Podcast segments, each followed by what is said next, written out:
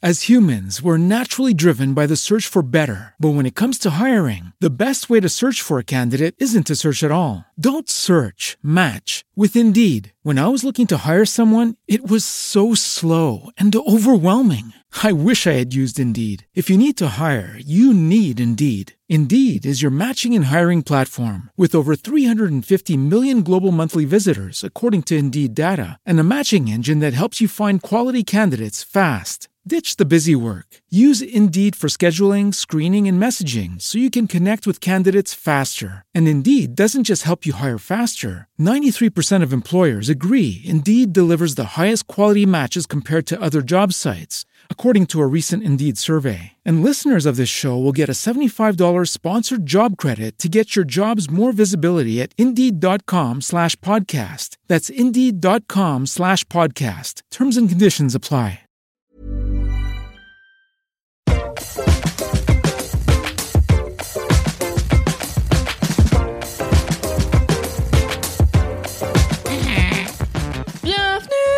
Bienvenue dans, dans Laisse-moi kiffer. Laisse-moi kiffer. Le podcast Le podcast Tu kiffes de la digression. Tu kiffes de la digression. Je sais pas parler. Je sais parler. C'est la pistage des podcasts.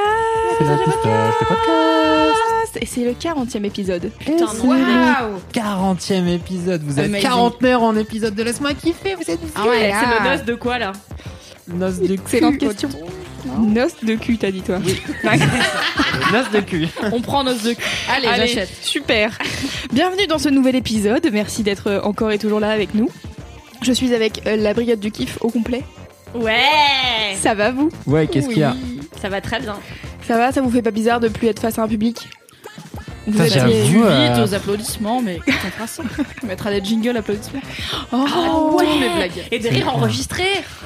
Ah ouais, on devient Mais une bien sitcom sûr. pourra Putain, c'est trop bien. Hmm. Qui fait le montage à ma place du coup Mais enfin, grâce à l'argent des abonnés, Ah on va oui, pouvoir bien payer sûr. quelqu'un pour faire le montage. En parlant de jingle, Je pensais que tu voulais parler d'argent. En non. parlant de l'argent des abonnés, En parlant de justement. l'argent des abonnés. En parlant de jingle, je voudrais dire euh, un gros merci à Valentin qui a fait les jingles du dernier LMK et je. Enfin, du dernier. 38 de notre, de notre team avec Dernier le violoncelle. LMK, quoi. ah. Ah, euh, contre, euh, contrebasse Non, violoncelle Contrebasse, non, violoncelle. Ah ouais. Ah ouais, merci trop Valentin, c'était trop stylé. Et en fait, j'ai peur de dire Valentin et que ça soit pas ça son prénom. Si, c'est Valentin. C'est Valentin. Bon Ouais, bah, si je c'est crois, pas hein. Valentin... Merci euh, Valentin. ins- Inserte ton prénom ici, ouais.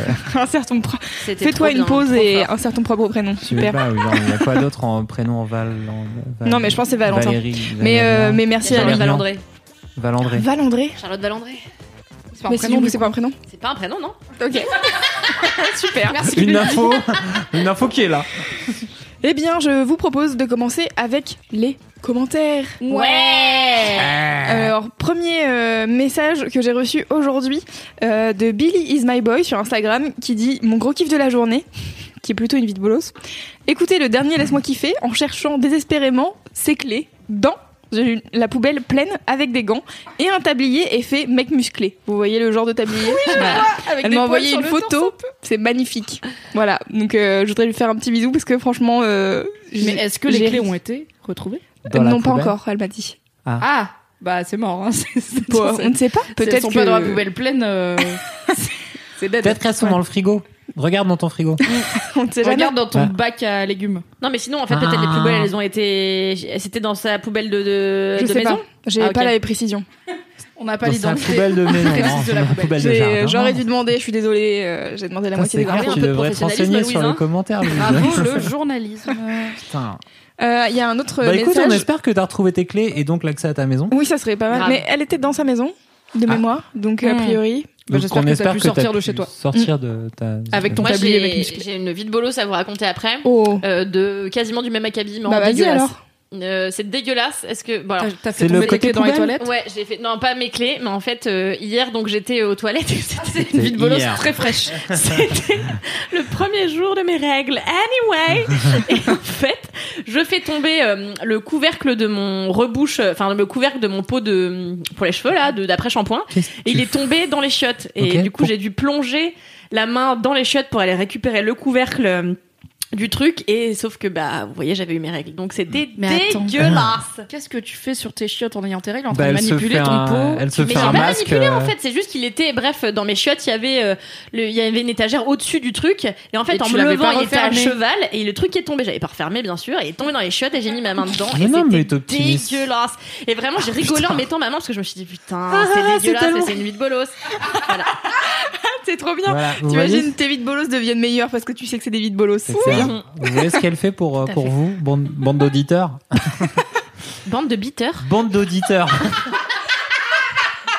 Ça veut rien dire, beater. nom de crew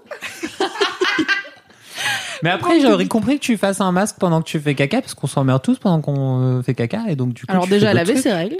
Elle faisait pas forcément Ah oui, caca. vrai. Bah non, ouais, j'étais juste euh, ouais. Bah, je connais Bref. pas, mais peut-être que tu t'emmerdes quand t'as. Je connais c'est moins bon. cette. euh, tu t'emmerdes aussi quand tu quand t'as tes règles aux toilettes. Donc j'imagine que tu fais Bah d'autres non mais trucs, non enfin mais- Non, c'est pas ça. tu sais, ça tu marche pas comme ça. tes règles et tu passes 4 heures en disant Hum, j'ai mes règles, ça coule tranquillement. Ça coule en continu, Cédric Ça serait la meilleure chose. Excusez-moi, je vais avoir mes règles, je reviens. Et tu fais juste pipi. Je reviens demain. Sinon, oui. Je reviens dans trois jours et demi. Allez, Je bisous. reviens Et encore demain. trois jours et demi, je suis sympa. J'ai fait un boucaquet de euh, d'eau gazeuse sur le canapé. Voilà. Oui, tout à fait. Prochain commentaire, c'est celui de Lise sur YouTube qui dit qu'elle veut absolument un epic rap battle entre Kalindi et Cédric, tellement vous vous mettez des punchlines à longueur de temps. Ah, moi je sais pas rapper. hein. Je vais je vais être Est-ce que tu penses vraiment que Cédric s'est rappé Entre nous, Kalindi, les non yeux dans mais les yeux. Cédric a pas peur du ridicule moi si donc du coup Meilleure meuf Adorable. Non je sais pas rapper. Putain, putain j'ai essayé quoi. en fait avec Nel on voulait monter un groupe de rap.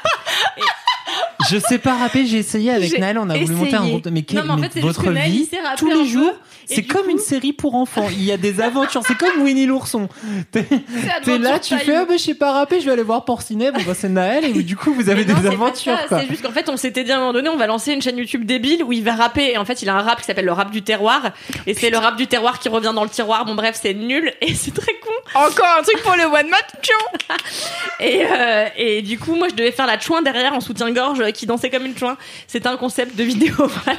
N'hésitez pas à le faire vraiment. Ouais, ça serait Vraiment. Euh, Pour mon anniversaire. N'hésite pas. si tu veux. J'aimerais Elle a pas tellement. En- Ah bah, en- je peux te le faire à toi. Bah, si ça a pas vocation à être public, oui, je peux vous le faire à vous. Mais si on Dommage. peut pas le mettre sur l'Instagram de Laisse-moi kiffer, à quoi bon Ah, ça serait trop bien de faire un clip avec Anaïs MBN. Mmh. Elle filme Mm. et ça serait un vrai clip quoi. Ah ouais. Ah. Bah, si vous voulez, Est-ce ouais. que tu laves une voiture Ah ouais, non mais vas-y. Ah bah, car wash à fond, je peux, ouais, je peux, je peux, je peux. Ah ouais. Naël, Naël en caleçon. Regarde comme elle est contente. Toi en arrière-plan. Ah moi j'adore, j'ai toujours voulu faire du car wash. bah attends, j'ai des gros seins, je peux même pas en faire quelque chose. Alors que tu vois, si je les frottais contre une vitre, ce serait quand même plus intéressant. Écoutez, euh, la commande à l'univers est lancée. si jamais vous avez besoin de Car quelqu'un wash. pour faire du car wash. Car wash Karine Carouage. Allez. Waouh. Écoutez, c'est les, c'est les deux seuls commentaires que j'ai sélectionnés. Est-ce que vous en avez Non, d'autres. Il y a une blague et je l'ai pas entendue parce que j'étais en que train de Kalindi parler. a dit je vous laisse enchaîner après avoir dit calwash. Et bah, y a pas d'enchaînement. Un long moment de Un long silence gênant. Bon, Bah oui. On, on va passer au, au mini-kiff du coup. vous Allez. avez pas de Oui. commentaires Vous avez pas On de a un commentaires jingle des mini-kifs Oh, J'imagine que oui. Dans mes, dans ma clé USB. oui. Ah, putain, on est plus, de plus en plus à la sbol. Mais non, mais on n'est pas à la sbeul. En fait, c'est intéressant d'ailleurs. J'ai remarqué un truc en regardant les, les mails que les gens nous envoient. Il y a beaucoup de jingles de mini-kiff, mais peu de gros kiffs. Ah Voilà. ouais Ah, les gens ils sont impressionnés, ils se disent ah c'est les gros kiffs, c'est important. Peut-être Ouais, qu'ils restent pas jusqu'au gros kiff. Ils vont parler de trucs euh, quand même ultra graves, donc euh, on sait pas, tu vois. Ah oui. peut-être. Mais sur les gros kiffs, à chaque fois, on met- des trucs super down qui dépriment tout le monde. alors. Non, c'est Alors, pas par notre contre, genre. tu veux dire toi quand même, hein, principalement euh, tout ce qui est orphelinat et tout, c'est toi, Cédric. C'est clair. Je déteste. Bon, écoutez, T'es beau, Cédric. je propose qu'on insère ici toi qui es belle. un jingle des mini-kiffs. Insertion jingle. Si t'as un truc en tête qui fait la diff, c'est l'heure, c'est l'heure de quoi? C'est l'heure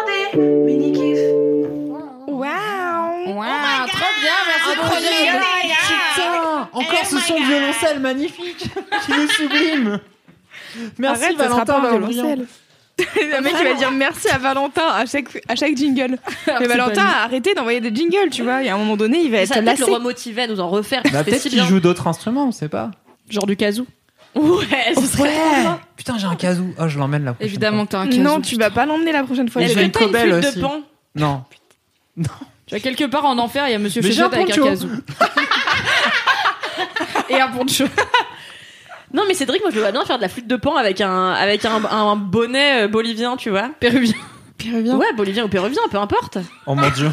Oh mon dieu, Dans en l'Amérique franc du devant la ils font mairie. tous un peu comme ça la flûte. Putain. Tu le vois pas avec un bonnet là? Mais je suis sûre qu'il en portait quand il était ado en plus. La rédaction ne valide pas ces blagues.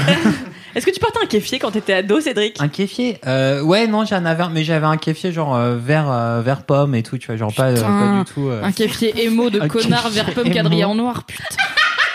Avec Ouais. les vannes assorties. quadrillé Non, en les. Vans pas assortis, au contraire. Un quadrillage d'une autre couleur. Ah ouais. Ou alors colorié genre à moitié par toi. Mmh.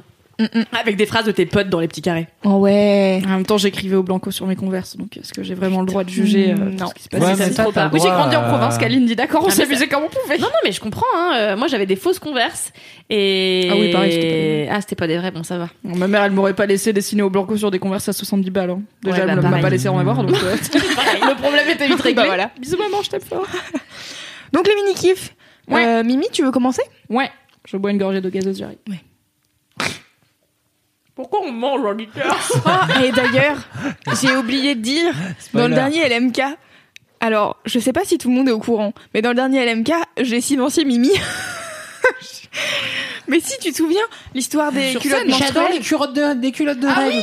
C'était cool comme mini kiff, merci. 20 minutes disparu. Donc pas celui en live, celui Transition d'avant. temporelle. Oui, la go, elle a niqué mon mini-kiff. Mais je l'ai remis, hein, bien sûr. Euh, N'hésitez pas à aller retélécharger ce podcast. Si vous pour avez l'impression que mon mini-kiff c'était de dire j'aime bien les culottes menstruelles Voilà, et qu'après on est passé à autre chose, c'est la faute à Loulou, ok J'ai parlé de trucs, c'était trop bien. Et En du coup, on a fait un quart d'heure de blague. Non mais donc du coup j'ai rechangé euh, le podcast, le fichier audio dans vos applications de podcast. Mais donc comme j'étais en rush et j'étais là genre oh non mince j'ai fait une erreur, bah j'ai refait une autre erreur puisque en fait je, je devais couper à mon avis. Il y a un moment donné où on entend un portable qui grésille et je dis ah attendez machin nan, nan, et je dis à Mimi reprends ta phrase à avant parce que du coup je vais couper. Bah, sauf que j'ai pas coupé parce que j'ai pas réécouté, tu vois. du coup, du coup, je suis une grosse cassos. Fab me dit, bah, du coup, t'as laissé le moment où il y a les portables. J'étais là, Enfin, Fab, il l'a quand même écouté deux fois parce que c'est lui le premier qui m'a dit Il est chelou ton mini-kiff? Genre, tu dis juste que t'aimes bien les culottes menstruelles, mais vous en avez pas parlé. J'étais là, hmm, vraiment, je me souviens quand on en a parlé, genre un bon quart d'heure, quoi. un petit peu quand même, hein. On a eu pas mal de trucs à dire. Et euh, du coup, il a réécouté pour te dire Hmm, Bah, du coup, c'est chelou parce que t'as dit on cut, mais on cut pas. Ah oui. Bon, voilà, écoutez, donc ça arrive, c'est les fails de podcast. euh, Ouais, tu sais, c'est grâce à toi que ce podcast existe, Loulou. donc Je t'en voudrais jamais. Merci Mimi. Mais bon, c'était quand même dommage de perdre un quart d'heure de Mimi qui explique son mini kiff. Putain. Puis même toi, t'avais dit des trucs intéressants. Tout le monde avait dit des trucs Bah intéressants. ouais, bah voilà. Surtout Donc, Cédric, qui sans est hyper ouais, par le. Si, si, je me souviens que c'est grâce à Cédric qu'on a dit qu'il faut avoir une poubelle dans ses, dans ses toilettes. Ouais. Tout à fait. Très Ah important. bah voilà, je suis là. pour les gens qui euh, n'ont pas de culotte menstruelle. Voilà, très bien. Exactement. Je suis ravi de Anywho. Alors, j'ai un micro-kiff et un mini-kiff. Ok. Micro Un micro-kiff. Allez, euh, putain, Les ce podcasts, podcast, on aurait 8 heures. c'est clair. Ah, c'est clair. J'ai un nano-kiff, moi. Ça va aller très vite. Mon micro-kiff, c'est Kalindi. Parce qu'elle était pas là toute la semaine. Et elle vient de rentrer, elle m'a manqué. Ah, En plus, j'ai cru que tu me faisais la gueule. Mais non, quoi? mais. Parce que ça. Parce que t'es à moitié parano, Kalindi aussi. T'étais à Calsérie de- toute Oui. la semaine et on s'écrivait littéralement tous les jours pour parler de tes articles. Je te disais profite de la vie, euh, te stresse pas pour écrire des articles, naninana. Et t'étais là, oui, mais quand même, je te fais trois articles vite fait, vite fait. Après, je vais manger car tu es toi. Comment t'as pu croire qu'on se faisait la gueule? Parce que parfois, tu m'écrivais juste OK le matin et je me suis dit, elle- elle me dit pas bonjour, peut-être qu'elle me le déteste. matin, j'ai pas bu mon café. Je- Quand est-ce qu'on se dit bonjour? Sur par écrit Jamais. Non, mais alors, euh, c'est vrai que moi, j'ai toujours peur que les gens me fassent la gueule tout le temps. Ah, t'as Et- besoin d'un truc formel. Bonjour, cher Kalindi. Non, mais oui, Euh, ok, c'est vu pour tes articles. Je t'aime, tu me euh, manques. je Mais t'aime, tu tu sais, j'ai fait le truc à Louise, j'ai dit tu me fais la gueule. Elle me dit bah non, pourquoi Je lui dis bah parce que tu m'as pas écrit. non, mais même Et pas, tu vois. Ce à quoi Louise a répondu, bah toi non plus. Du coup, non, mais elle m'envoie un message. Juste, tu me fais la gueule. On s'est pas parlé depuis trois jours. Je suis là. Bah, non. Mais, euh, bah. Du coup, je me dis, elle doit penser ça parce que je lui ai pas envoyé de message d'amour depuis deux jours. Donc, je lui dis non, pas du tout, tu me manques, je t'aime, là. Et du coup, le lendemain matin, je lui envoie un message, je lui dis non, tu fais la gueule. Le Non, syndrome mais de l'enfant voilà, unique. euh, quoi, tu m'as manqué. Quand t'es revenu au bureau, là, c'était un rayon de soleil. T'as dit bonjour à tout le monde. Ça a revigoré tout le monde. On était un peu dans le la fin de journée et tout. Oui. Et c'était ah, Kalindi est de retour. C'était trop bien. Donc, voilà. Oh, merci Mimi, ça me fait plaisir. Je suis contente et ça me que soulage de savoir que tu me fais pas la gueule. Moi, je te fais la gueule, par contre, si tu veux. Moi, tu t'en. Non, mais toi, je m'en fous. Ouais, mais, euh, non, je rigole, je t'aime, je t'aime plus que ma mère, tu le sais, tu le sais. Mais tu dis ça, tu dis ça Non, mais toi, littéralement à c'est tout plus le que monde. ma mère euh, avant Cédric. c'est toi et après Cédric. Et Très bien. avant- Et après bon, ta bref. mère. Attends, il y a- elle a un classement des gens qu'elle aime plus que sa Non, bien mère. sûr que non, bien sûr Et t'es pas en haut. Mais j'ai quand même un classement de mes amis. pas hein. en haut. Bah oui, j'ai un Normal. classement de mes amis normal. tout le Bon, monde. bah, des amis qu'on a Moi, j'avais fait un classement des, des bébés. Des, à quel point ils étaient jolis ou pas. Bref. on va- Mais va faire un podcast chez Rocky pour parler de bébé, tu vois. C'est faites, faites laisse-moi kiffer chez Rocky. Non, Un épisode spécial parentalité. C'est très peu sera bien. feel good. Laisse-moi Ah, kiffer, ne pas dormir. Dans mon coin, j'ai regardé les bébés un soir, je les ai classés par, par ordre de, par ordre de mimsitude dans ma tête. Et je l'ai jamais dit à leurs parents pour pas créer des problèmes. Vous avez vu cette vidéo québécoise J'avais deux c'est grammes. un- C'est un couple euh, qui parle à une meuf ou un mec, je sais plus. Dis-le qu'il euh, est joli. Dis-le qu'il est joli, mon enfant. Et l'autre, il est là, bah non, il est moche. Non, en fait, il dit pas ça, il dit non, mais je peux pas vous le dire parce que tellement. Ah oui, c'est Alors, je vais essayer de le faire avec l'accent québécois. Je peux pas vous dire qu'il est vraiment joli parce que, en Mais- fait, tout le monde va vous dire ça. C'est pas un accent québécois. Il est pas vraiment joli. On est à la limite de l'allemand, mais bon. Attends, attends, on peut tous essayer. L'Alsace, Il c'est est pas toujours à la vraiment limite de l'allemand. joli, cet enfant. C'est calice, il est pas vraiment très beau, cet enfant. Si Oh vous là êtes là. québécois, arrêtez d'écouter ce podcast. Je suis désolée pour tout votre peuple. Hi, Québec. Quelle angoisse. Pardon. Du coup, mon micro kiff qui était censé durer deux phrases a été voilà dévoyé euh, par euh, mon entourage. Merci Mimi, je t'aime plus que tout.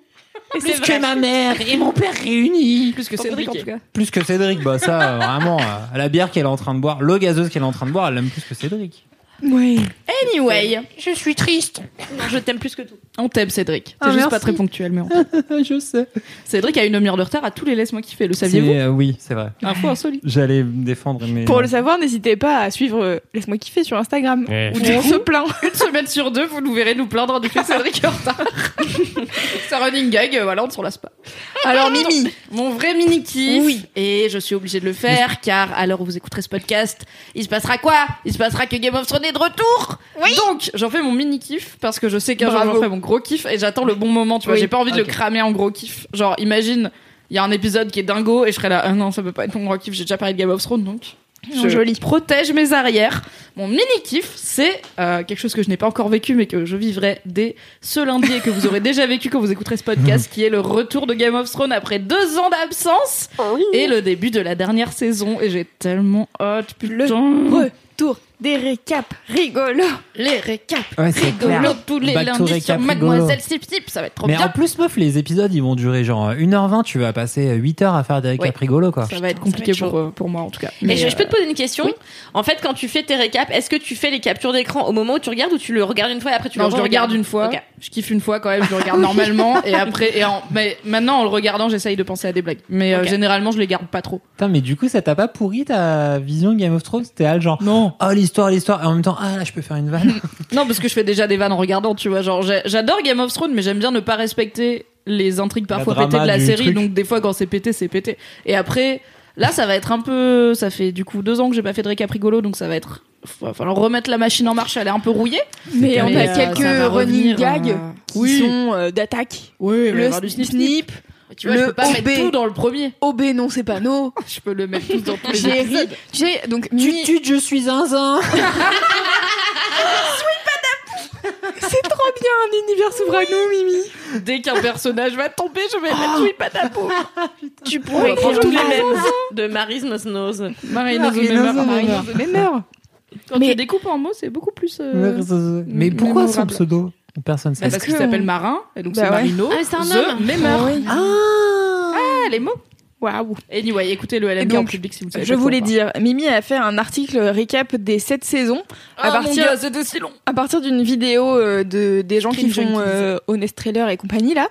Et du coup, moi, je regarde plutôt des vidéos que lire des articles. Donc, j'ai regardé la vidéo en entier qui fait genre 52 minutes.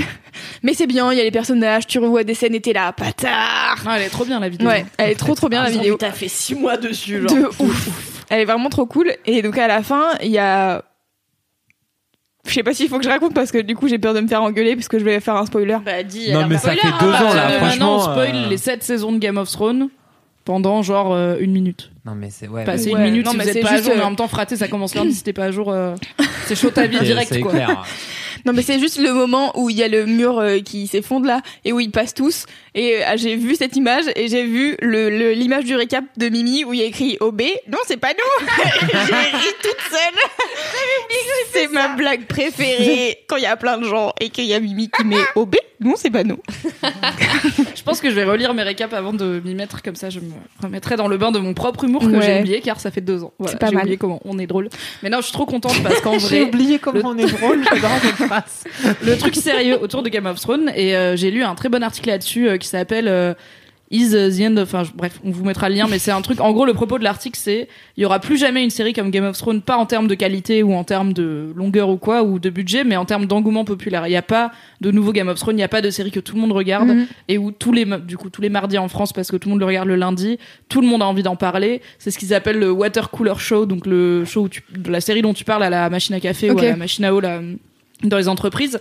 Et du coup, je suis trop contente de vivre ça en direct parce que en plus, en avril, il y a Game of Thrones dernière saison et euh, Endgame, donc le dernier Avengers, qui clôture euh, plus d'une dizaine d'années de films Marvel. Donc il y aura encore des films Marvel après, il y aura des préquels de Game of Thrones, mais ce sera pas pareil. Et Mhm. du coup, c'est vraiment deux grosses ères de la pop culture qui vont finir et qu'on a la chance de vivre ensemble et je trouve ça bien et je suis un peu triste qu'il n'y ait pas de nouveau Game of Thrones je sais qu'ils ont essayé euh, vraiment ils ont alors ils ont essayé avec Westworld ils ont essayé avec Oui. d'autres séries mais en fait il y a rien qui fédère autant et je trouve ça fou que le truc qui fédère autant ce soit une série de fantasy parce que vraiment Oui, c'est un genre où il y a plein de gens ils sont là à la fantasy je peux Ouais. pas mais Game of Thrones j'aime bien Ouais, mais Mais c'est comme Bah après, euh, le tout Seigneur des Anneaux, tu vois. En vrai, c'est le même phénomène. Pour moi, ça a pas, ça a rien d'étonnant. pour moi que le. Seigneur des Anneaux euh, quand t'aimes pas la fantasy euh, t'aimes pas le Seigneur des Anneaux Ouais, mais pareil sur. Harry Potter en fait, genre tu vois, t'as un côté, euh, tout le côté fantaisiste, euh, fantasy euh, du truc. Qui, enfin, en vrai, les gens ils sont fans de magie et d'univers. euh, Non, mais je parle des gens qui aiment pas la fantasy. Ouais. En fait, il y a plein de gens qui au début regardaient pas Game of Thrones parce c'est qu'ils étaient là, ok, il y a des dragons et des chevaliers, euh, bye, ça m'intéresse pas.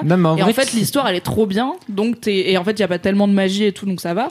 Et ça a fédéré, enfin vraiment, euh, je pense que Ouais, en termes de, d'engouement populaire, à part euh, les trucs genre la Coupe du Monde, en termes de fiction, il y a rien qui Mm. aura l'impact ou en tout cas ce sera une grosse surprise que Game of Thrones a eu et je pense que personne euh, il y a 10 ans pariait sur euh, la série de fantasy de HBO pour euh, enfin c'était genre oui ça va marcher c'est HBO ça va être bien et tout Oui. mais ça va pas être le truc mondial Ah. donc je suis contente qu'on vive ça et en même temps un peu triste de me dire qu'après ça va être fini Mais après, c'est presque un peu, c'est un peu une série historique, tu vois. En vrai, c'est vachement basé sur euh, l'histoire médiévale de l'Europe. ouais, mais qui regarde des séries historiques de dans la vie tu vois genre pas Bah, tout parce le que monde. c'est présenté par Stéphane Bern, mais si c'était pas présenté par Stéphane Bern, l'histoire médiévale de l'Europe, ce serait, ça pourrait être Game of Thrones Non, dans la vraie vie. Avant ils ont fait Rome qui était trop bien énorme budget romantique genre tout le monde aime la romantique tu vois c'est Mais tu hyper sais ce intéressant qui a duré ressemblerait le plus saisons. à Game of Thrones, ce serait pas Camelot En termes d'impact je viens de dire que je t'aimais Kalindi ne fais pas regretter et d'histoire et tout ça, ce serait pas Ah, ce je pense qu'en truc-là. termes d'impact culturel et populaire, oui, Camelot, c'est exactement Game of Thrones. Non, Mimi, commence pas, s'il te plaît.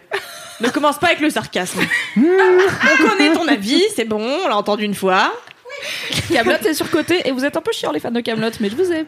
Voilà. Ouais, moi, j'ai Non, mais mon c'était avis. juste pour dire que j'adore Game of Thrones, que je vais beaucoup en parler pendant les 6 à 7 semaines à venir et que je continuerai à en parler après, mais avec un petit pincement au cœur car ce sera fini. Et du coup. Mais non, mais il va y avoir les spin-offs. Ils sont partis pour Non, mais les 30 ans de. spin-offs, déjà, non, il y en a le un truc, ça va seul devenir qui a- Star Wars. Genre, ils vont n'importe jamais quoi. s'arrêter. Il y a un seul spin-off qui a été validé en prod, c'est un J'ai trop envie de préquel et il a une chance sur deux de se planter et que du coup ce soit la fin. Mais il y aura des livres un jour. Bah, il y a Game peu de of Thrones. raisons, que, c- peu de raisons Un que ça se. jour. Ouais, peu de raisons que ça se plante. euh, Il y a peu de raisons que ça marche en vrai. Enfin, bref. C'est Bah, dur de à part transformer euh, les 10 ans de, de succès historique sur Game of Thrones, Oui, mais genre si tu ramènes les gens. Tu vois, c'est fini, c'est fini quoi. Regarde Ouais, Breaking Bad, mais trop bien. non. Better Call Saul, trop bien, mais beaucoup moins de gens qui regardent. Dont moi, la Ouais, première où je suis là. mais En parce vrai, que, euh, ça m'intéresse parce pas, que du coup Better Call Saul c'est en mode on va faire la même chose mais sur des relations familiales et les gens ils sont en mode mais ils sont où les, les dragons? Enfin euh, tu vois tu vois du moment qu'il y a des du moment qu'il y a des dragons dans le spin-off en vrai euh, ça va Normalement, il devrait y avoir des dragons. ça cherche de l'épique quoi tu vois J'espère. Better Call Saul beaucoup moins épique que Oui, bah, Breaking le Bad, truc beaucoup de moins épique Breaking de Bad. base. non, mais oui. C'était un exemple non, d'un spin-off préquel qui marche moins bien. J'ai eu la flemme de relancer le truc. Kalindi, son intervention. Non mais oui. La J'ai la personne flemme fatiguée. de relancer. Alors, que on n'a là, pas on dit que tu part. tiens sur une réserve d'énergie qui brûle vite et qui n'est pas infinie. Donc, avançons. c'est clair instant autopromo. Oui, J'ai voilà. du coup lancé un podcast. Le euh, au meilleur sujet de Game of podcast. Thrones. Merci, après LMK. Qui, euh, du coup, est un podcast de nerd où à chaque épisode de Game of Thrones, il y aura un épisode du podcast le mardi à 19h30 en live et le mercredi en replay et en podcast. Et où, avec un invité différent à chaque fois ou une invitée, wink wink Kalindi, on parlera de l'épisode de la semaine, de oh là là, il s'est passé ci et ça, oh tu crois qu'il va se passer quoi après, est-ce que c'était bien ou pas? Ça va être trop bien, j'adore faire des trucs de nerd. Faut prendre des notes ou pas? Non, pas comme tu veux. Et le premier j'aime ce épisode, podcast plus que ma mère le premier épisode est sorti avec Tequila Tex. Et si vous voulez euh, trouver euh, ce podcast, vous pouvez bien sûr aller dans les notes du podcast, mais surtout chercher Game of Thrones par Mademoiselle, car c'était le truc le plus facile. On a choisi de pas faire de jeu de mots dans le titre. Voilà. C'était Et, une euh, décision mûrement réfléchie. Du coup, On vous fait avez euh, suffisamment de jeux de mots tout le temps. Madame cette Throne, boîte. c'est clair. Et du coup, euh, vous avez le premier la épisode qui est foire du dispo. trône sur Non, ça votre va, ça app de podcast. Merci de me laisser parler, Cédric, au lieu de Pardon. faire des blagues en arrière-plan. Et donc, du coup, c'est dispo sur votre, euh, votre app de podcast. Et qu'est-ce que je voulais dire? Ah oui, le tout début de l'épisode, ça sature un peu euh, le temps que je règle euh, les micros. Parce qu'en fait, C'est en live et ça faisait très longtemps qu'on n'avait pas Voilà. fait de live. on n'avait fa- pas fait de live depuis très longtemps. Et c'est surtout, on a, j'ai testé les micros. Et après, Mimi a commencé à parler comme elle parle en live, un peu plus fort que dans la vraie vie. Et Teki, pareil. Et donc, du coup, j'étais là, bon genre, gros oh rire là là lui aussi. Oui. Ce bon gros rire tonitruant. Je me suis dit à un moment, genre, il va faire, il va niquer un micro. Loulou avec son casque, elle doit être, tu sais, je te voyais jouer avec les molettes dès qu'il riait parce Ouais. qu'il a un bon gros rire. Ouais. Voilà, vous l'écouterez dans le podcast Game of Thrones. Mais c'était cool. J'ai écouté ça en rentrant tout à l'heure dans le métro. J'ai encore plus Il de moi. ouais, J'ai faut, faut que t'aies une heure et demie de trajet Bah, je l'écouterai aussi demain, Cédric. Oh, il est rabat-joie, putain. Anywho, Kalindi. Euh... T'as perdu. Non, Non, oui, oui, oui. Euh, mon mini kiff. Donc cette semaine, oui, j'étais à- au festival Cannes Série, qui est une, euh, qui est une festival, qui est un festival qui célèbre, un festival, Festival. qui est un festival. dans les accents de Putain, c'est chaud, hein. Par Un contre, est-ce qu'on peut dire festival. Hi, Ken Hi Can, how are you Can? Merci. Euh, ouais, euh, oui, donc c'est un festival euh, qui célèbre euh, les séries dans leur globalité et qui en fait c'est donc c'est un, un festival où il y a 10 séries qui concourent euh, en compétition pour gagner des prix. Bref, c'était très cool, c'est très sympa. Surtout j'ai vu euh, Catherine Winnick qui joue Lagertha dans Viking et, et genre Tu vraiment. pas dit? Ah bah oui, c'était- Non mais t'as envie. Oh my god. Elle m'a fait questionner mon hétérosexualité plus Eh d'une ouais. fois la meuf. Non mais c'est un truc de Oh. ouf. Je crois que c'est vraiment la meuf la plus sexy qui existe. Et euh, elle est trop belle. Elle s'appelle Ca- Catherine Winnick et en fait elle a 40 balais. Ouais, j'étais choquée. Et en fait hier le mec, le présentateur dit oui, donc Catherine Winnick qui vient d'avoir 4 40 ans. J'étais là, attends quoi, 40 ans? Et en fait je me fous toujours. Alors euh, ça les gens qui regardent Viking pourront comprendre, mais je me fous toujours de sa gueule parce que je me dis ouais c'est la seule meuf dont le fils est plus âgé qu'elle. Euh, parce que le vraiment fils, un grandit en deux mois en plus. Genre, c'est un enfant et après, il a 22 ans, Ah ouais, la barbe, euh, des muscles de ouf. T'es là. C'est comme dans les feux de l'amour, genre à un moment, tout le temps les enfants ils vont étudier en Europe, ils reviennent deux mois après, ils ont pris 20 ans. Ouais, ça, c'est l'Europe, ça fait ça. C'est à cause de la fumée de clope. Donc euh, Cannes c'était cool et tout, mais euh, je vous en ai assez parlé, je pense en story, puis j'ai fait un peu de vlog et tout, donc vous irez voir. Et il y a Mais- des articles sur Mademoiselle. Il y a plein d'articles. N'hésitez pas à les lire. J'en ai écrit beaucoup. Allez les lire. Voilà, il y a plein de séries très cool. Euh, c'est une série espagnole qui a gagné, euh, créée, produite, euh, réalisée et interprétée par des femmes. Qui s'appelle Perfect Life, une série espagnole. Mais c'est pas euh, ça mon mini kiff. Mon mini kiff, c'est de dîner seul et globalement de faire des trucs seul. C'est vrai. Et c'est en fait, je le disais dans un vieux laisse-moi kiffer, un des premiers. Premier, Oui. le Ah, tout le premier, premier, le ton tout kiff, ouais. être Manger des chips et du jambon seul dans ton lit. Tout à fait. c'est vrai. Tout à fait, dans ton Eh lit. ben c'est un peu ça, mais euh, pour pas vous faire une redite là, en fait c'est juste euh, du coup là j'ai profité de la croisette, il a fait très beau pendant une semaine. Et le soir donc j'avais fini de travailler et tout et j'allais déambuler un petit peu après mes projections sur la croisette. Et après je me trouvais un petit restaurant, je me disais tiens ça a l'air sympa, je m'asseyais, je commandais un bon gros verre de vin, j'ai dit un grand verre, un grand grand verre hein, et euh, la pop- popoche première en. Ouais, Donnez-moi un verre de vin, mais genre euh, vraiment un vrai verre de vin avec de, beaucoup de liquide tu dedans. prends un accent pied noir, mais euh, ça peut Les accents sont all over the place dans épisode. Hi, pied noir. Non, mais vous êtes pénible avec les accents là. Après, on va avoir des problèmes. Hein. mais non, Mais non. Sais, je Oh, les réécoute des vieux deux heures de perdu où vraiment en termes d'accent, ils ont mis très longtemps à se rendre compte que ça allait poser problème et au bout d'un moment ils sont là, oh arrête, on va encore avoir des procès. Bah oui, tu m'étonnes. C'était long avant. Euh, tu Donc, disais un euh, truc Cal et je voulais très verres j'ai d'alcool. oublié. Bah euh, ouais un grand verre Ah oui, de si. vin, oui. Euh, L'alcool est dangereux pour la santé. Oui, consommer avec modération. Mangez, bougez, faites de les- des efforts. Et puis je buvais des grandes bouteilles d'évian à côté, hein, attention. hein. Oui, bien sûr. Pour noyer le- l'alcool. Chaque verre de vin, deux Un- bouteilles d'évian. Euh, Voilà, tout à fait. et, euh, et donc, euh, il y a notamment un soir qui m'a marqué, c'était il y a 3-4 jours. Et en fait, donc je me suis installée dans un restaurant de merde. N'allez pas au voilier si vous allez à Cannes, vraiment, on mange très mal. Peut-être ils vont nous sponsoriser. Pas de marque. Non, mais c'est un restaurant superbe en fait, qui, qui est en face de la mer, donc c'est très beau. Je me dis waouh, ils font des bons plats de pâtes à la gambasse. Je me dis, Hum, tu fais un petit plat de pâtes à la gambasse. Bon bref, je m'installe et le type me dit bonjour mon petit cœur. Déjà j'avais envie de l'enculer. Je suis là, on se connaît ni d'Adam, tu vois. Bonjour mon petit cœur. Bon bref. Et, euh, et donc je prends mon plat de potes, j'étais dégoûtée parce qu'il était extrêmement médiocre et donc je le mange quand même. Bref et euh, donc j'étais là, j'étais kiff. On a perdu de vue l'objectif. Non, mais j'ai kiffé ce moment-là euh, en face de la mer et en fait d'être seule. J'ai rencontré des gens que j'aurais pas rencontrés si j'avais été avec d'autres gens, bien sûr. Tu peux arrêter Cédric, bordel de merde Il fait un, il y a des trucs Un avec jeu des chaises musicales. Hop, c'est clair. Très chiant, reste Passe pas tranquille. 50 euros pour savoir laquelle bière est pleine. Bref, on Oh là là là là, je Vraiment peux très peu audio guidable. Allez, vas-y, Kalindi. Donc attends, t'es sûr euh, Alors Attends, donc, donc je suis en face de la mer et je me suis dit trop cool, euh, je, suis, je suis bien, je suis toute seule. Et j'ai rencontré euh, une dame que j'aurais, à qui j'aurais jamais parlé si j'avais été avec quelqu'un, puisque on parle peu à des gens seuls quand on est euh, là de bon bref. que t'es une poétesse de la bohème. De la bohème euh, Vas-y, va- pardon. non mais c'est un truc. Là, sa vie, c'est genre. Attends. Je suis là, il y a des gens qui passent, je leur parle et tout d'un coup une aventure arrive. Genre encore Winnie l'ourson quoi. Genre c'est vraiment c'est un truc de malade. Mimi, elle est restée scotchée sur Kalindi en espérant que t'arrêtes de parler, je pense. Je pose Elle le était là, elle a regardé, elle a regardé. Elle attendait. Et, euh, et donc j'étais en train de manger mon plat et donc il y a une dame qui me... il y a la dame d'à côté arrêtez à chaque fois c'est sur moi que ça tombe moi je t'écoute et donc la dame d'à côté elle commence à me parler en anglais elle me demande du feu. Bon bref.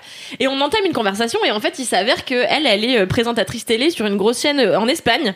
Et donc on commence à discuter on est devenues trop copines. Et en fait on a discuté bon elle m'a payé pas mal de verres euh, d'eau gazeuse. Et du coup l'eau gazeuse se faisant eh ben on était un peu euh, contente quoi. Et L'eau gazeuse, ça ravit? bah oui toujours. Ça fait frétiller et exactement et du coup on a discuté discuté puis on a fini par pleurer toutes les deux parce que bah la- voilà l'eau gazeuse et elle me disait euh, Mais oui, attends, mais qu'est-ce qui vous a fait pleurer Mais parce qu'est-ce Est-ce que que tu me c'était la rappelles joie, l'émotion de vous être rencontrés ou vous êtes raconté Ouais. des histoires tristes Bah non, non, pas du tout. C'était, bah, on était contents de s'être rencontrés. Elle m'a dit, tu vois, c'est génial. On est là toutes les deux, toutes, toutes seules ce soir. Et puis, bah, finalement, on se rencontre et puis on se plaît bien. Elle me dit, moi, tu me rappelles, enfin, euh, elle m'a dit, tu me fais penser à moi quand j'étais jeune. Et je lui dis, ah, bah, moi, vous me faites penser à ma mère, machin, euh, blablabla. Et du coup, j'ai discuté avec cette femme, comme elle avait 65 ans. C'est pas une personne, tu vois, de prime abord avec qui j'aurais pu sympathiser au quotidien puisque je fréquente souvent des gens de mon âge. Et, euh, et voilà, c'était trop cool. Et j'ai passé un super beau moment et je suis rentrée dans ma chambre hyper inspirée parce qu'elle m'a dit voilà, dans la vie, tu vois, il faut que tu fasses confiance à tes idées, euh, machin. Et je sais pas, j'étais contente. Je suis rentrée dans ma chambre d'hôtel, je regardais un film, j'étais là, oh, je suis bien, je suis seule. Donc voilà, mon kiff, c'est la solitude et la solitude qui permet de rencontrer des gens et de plus être seule, mais d'une autre manière. Voilà, c'est pas la solitude. ta gueule. Est-ce que tu te souviens de son prénom? Louisa. Ah. Je me disais, est-ce que euh, tout ça est un grand brouillard en fait? Ah, non, non, non, elle s'appelle pourrais pas Louisa. reconnaître cette personne dans la rue. Et c'est une portoricaine euh, qui s'est installée en Espagne il y a 40 ans et qui aujourd'hui euh, est journaliste et elle en a plein le cul. euh, bon bref, mais euh, mais une femme absolument charmante. euh, voilà, elle déteste un peu les hommes, c'est son seul euh, bah, son seul défaut. ok. Hi On adore Louisa. Ah Louisa. Ah Louisa, je t'aime Hola plus. Louisa. Je t'aime plus que ma mère. Et pas le seum, Cédric. Cédric, quel est ton Je bénédictif sais pas. chaque, se- chaque toutes les deux semaines, cette question tombe. Qu'est-ce que tu as préféré Qu'est-ce que tu as préféré Je ne sais pas. Et chaque deux semaines, je déteste la vie. Il y a deux choses qui ne sont pas des surprises. C'est Il le y a temps si que tu peu de choses dans ma vie que Et il j'apprécie. y a des mini kiffs à un moment et des gros kiffs. Oui. Euh, non, j'ai en vrai j'ai un double, j'ai un double truc. Ok. J'ai une proposition. Ok. Alors soit c'est un jeu vidéo, Déjà, tu pars perdant là. Moi, j'essaye de, j'essaye d'être dans ta team, mais ça dépend de soit c'est un podcast en anglais sur la musique. Donc, dans les deux cas, dans les deux cas, c'est un sup. Bon, bah, moi, j'ai envie de dire jeux vidéo, mais je me dis que je vais être toute seule. probablement. Oui, allez, jeux vidéo, oui, oui, oui. Allez. Allez. Bon, ben on va faire le podcast anglais sur la musique. euh, c'est vraiment pour faire chier tout le monde. Je t'adore. C'est un podcast, c'est un podcast qui s'appelait. Il le fait vraiment Ouais, ouais, ouais, non, nickel. Non, mais attends, alors en. Ok, off- d'accord, attends, vas-y, le mi- euh, Nano Kiff, Nano Kiff, le jeu vidéo, c'est Baba Is You, c'est trop bien, c'est trop drôle. putain de jeu de nerd encore à chaque fois t'as des jeux qui donnent envie de péter sa Switch j'ai joué 17 secondes dans un bar j'avais envie d'éclater la Switch et c'était Ouais, pas la mienne quoi J'avoue, c'est possible. Raconte En fait, ce que c'est parce que du coup. mais je sais pas ce que c'est Mais non, genre mais je parle à Cédric. Non, c'est euh, c'est un jeu qui donne envie d'éclater sa Switch si euh, t'aimes pas les casse-têtes. je déteste les casse-têtes Pourquoi tu Je joues t'aime pas alors les castors, j'étais là quoi si t'aimes pas les castors, joue à ce jeu. non, c'est. non, c'est un jeu. Alors, alors euh, mi- va- vraiment nano kiff. Genre, on va passer 27 secondes sur ce jeu. Vas-y, on est prêt. Est-ce que quelqu'un peut faire le compte? Peut faire de compter de 1 à 27 ok je compte Dans 3, 2, 1. Vas-y, compte euh, doucement. Donc c'est un jeu où alors t'es, tu as un casse-tête et tu joues un personnage et tu peux changer les règles du jeu. Tu peux changer qui tu es comme personnage, quelles fonctions ont a les différents euh, objectifs, euh, les différents objets qui sont sur un tableau. Genre en fait ça s'appelle Baba is You parce que toi tu joues You. C'est un personnage qui s'appelle Baba et après tu peux changer, bouger le You pour transformer ça en caillou et tu peux dire que Baba is caillou et tu deviens un caillou. Du coup, le but c'est d'atteindre Win et Win tu peux décider que c'est le flag ou alors c'est Baba ou alors c'est d'autres trucs et du coup tu dois vraiment te démerder très rapidement et pour gagner. Si tu n'as pas compris ce qu'était Baba is you, c'est normal. Mais c'est vraiment aussi clair que je te l'ai expliqué maintenant. oui non c'est impossible à expliquer. Mon pote me l'a expliqué pendant 10 minutes. J'ai rien bité. Il m'a donné sa Switch. J'ai compris. Après j'ai eu envie d'éclater la Switch Voilà. car j'y arrivais pas. Parce que niveau 1 t'es là ok. Tu dis juste au mur euh, genre en gros tu dis je suis le mur je bouge le mur et puis voilà ok c'est genre basique Niveau 2, ça m'a saoulé. Niveau Ça a 3, j'y arrivais pas. complètement limpide là, non Non, mais en gros, tu. Enfin, bref. En vrai, non, en Tu vrai- changes les règles du jeu pour gagner. Et donc, le niveau 1, c'est très simple parce que, en gros, la règle, c'est. Tu peux Change- pas aller là. ouais. Et tu dis, bah, moi, je dis que la règle, c'est que je peux aller là. Et le jeu, il fait bravo. T'as compris Sauf que niveau 2, déjà, c'est chiant. Niveau 3, ça casse les couilles. Et il y a un milliard de niveaux. Et niveau 3, j'arrête. C'est voilà, c'est un méta-jeu. Genre, il y a des règles, mais en fait, les règles elles peuvent se modifier par tes actions, et du coup, tu peux changer la façon dont tu gagnes, qui tu es, qui tu incarnes, qu'est-ce qui, comment les objets ils fonctionnent dans le monde. Tu peux changer tout ça. C'est Baba Is You. On a passé les 27 secondes. Démerdez-vous avec ces infos. Euh, Merci, donc, euh, du coup, on va passer sur mon mini Un podcast. Ah donc. oui, ah, qui s'appelle? C'était mon nano kiff, ça. Mais si, il l'a dit. Il a dit on fait un, mi- un micro kiff et, euh, Ah. et un mini Non, mais en vrai, mon vrai mini T'as la kiff. voix qui tremble un peu. T'as C'est l'air en détresse, C'est un podcast sur lequel j'ai pas, j'ai, mais vraiment j'ai écouté 15 heures de ce truc-là. Ça s'appelle euh, Dissect, Dissect. Euh, c'est un podcast en anglais, désolé. Donc je vais aussi essayer de passer rapidement dessus au cas où vous êtes saoulés. Euh, mais en fait, ce qui est trop bien, c'est que c'est un podcast où chaque saison de ce podcast, et il y en a quatre pour l'instant, se dit, ok, et ben je vais passer euh, 8 heures à euh, faire la dissection d'un album de musique.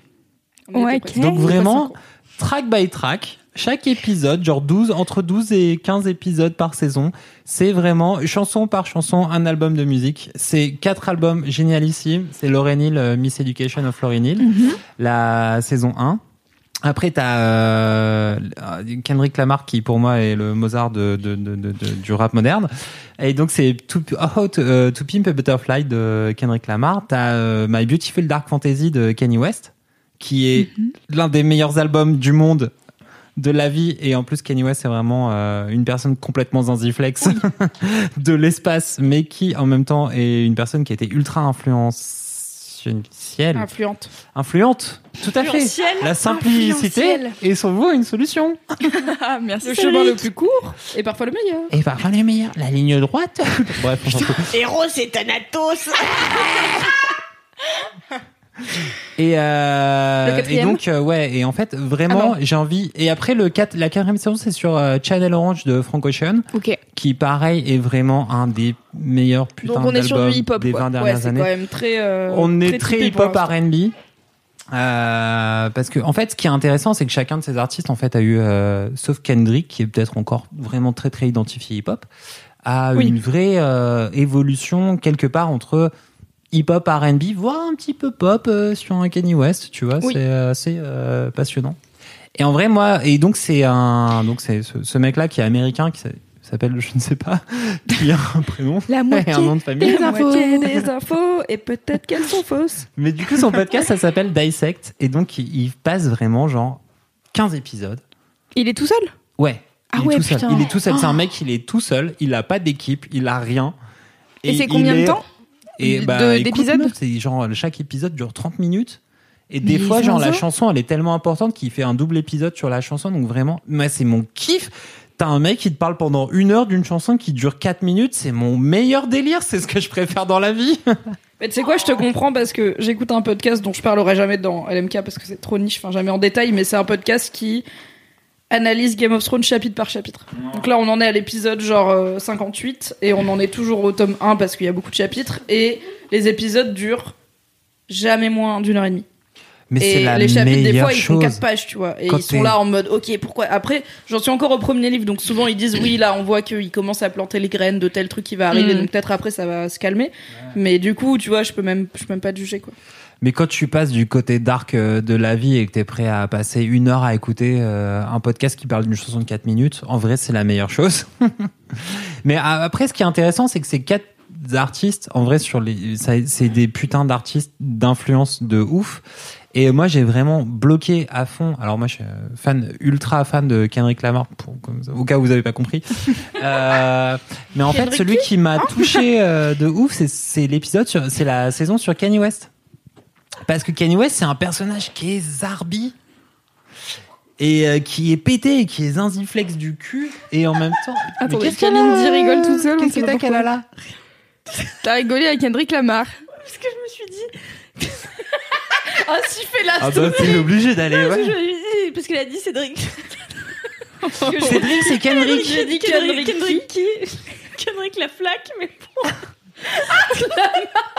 La flaque, je l'ai. C'est trop drôle. Moi, je suis assez fier. On en est vrai, pas euh, loin de euh, Samine, euh, tout ça. hein. C'est- est déjà arrivé. Moi, je pense que ouais, 50% de mon amour pour Kendrick Lamar vient du fait qu'on a la même origine de prénom. Euh, Cédric étant un... non mais en fait Cédric étant un prénom qui est vachement porté en fait euh, ben, en Nouvelle-Orléans et par euh... Cedric ben, en vrai c'est une, une évolution de Cédric donc en vrai j'aime bien Kendrick Lamar D'accord. qu'on est pareil Parce que c'est Parce qu'on est pareil, il a dit. Je ne vois Parce aucune qu'on- différence. au fond moi je suis un, petit enfant Bah, noir élevé il- à Compton Il a écrit euh, How to Keep a Butterfly depuis longtemps. hein. Vous le savez pas, mais c'est dans ses cartons. Il a juste jamais sorti l'album. Et en vrai, non, mais du coup, euh, le truc, c'est que la, la, la, donc la saison de Kendrick est extraordinaire, mais celle qui m'a vraiment touché et qui m'a fait euh, parfois sangloter dans, dans le métro, c'est euh, celle sur euh, Kanye West, qui est donc un personnage extrêmement zarbi, mais qui est aussi euh, le premier mec qui, en 2004, euh, disait, euh, sur toute, euh, enfin, euh, partout où on l'écoutait que euh, fallait arrêter la discrimination des gays dans le hip-hop. C'est aussi euh, Monsieur George Bush doesn't like black people, tu vois. Donc en fait, c'est un mec qui a aussi porté pas Et mal du coup, de pourquoi Trump?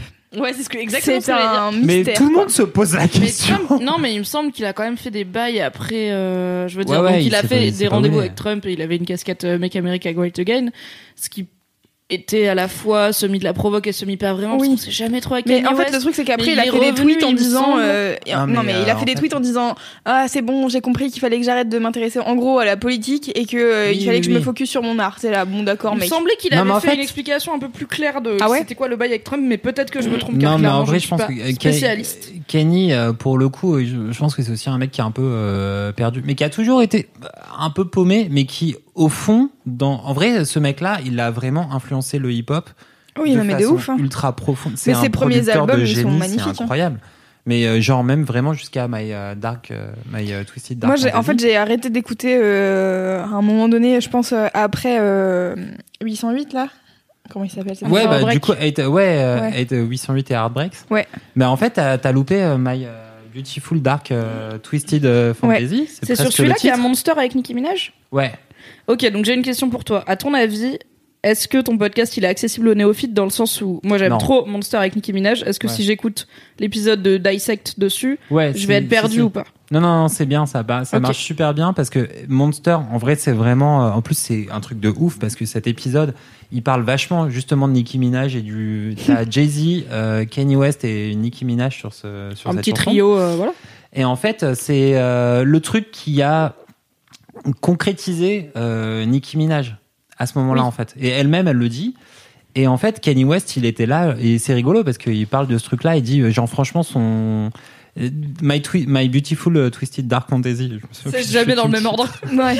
En fait, ça arrive après euh, le moment euh, Beyoncé a hâte de meilleures euh, vidéos. euh, je, je suis vraiment. Ok. Huguenot 95. Beyoncé a hâte de meilleures vidéos. euh, Taylor Swift de au. VMA qui a le prix du meilleur clip Ah, et où Kanye arrive et, il lui coupe son discours de remerciement en disant Taylor am, I, am I let you finish? I'm mais euh, c'est you Beyoncé finish. qui aurait dû gagner Ouais. et ce qui était gênant pour tout le monde parce que Taylor Swift a été là ok gars mais en fait euh, c'est mon moment.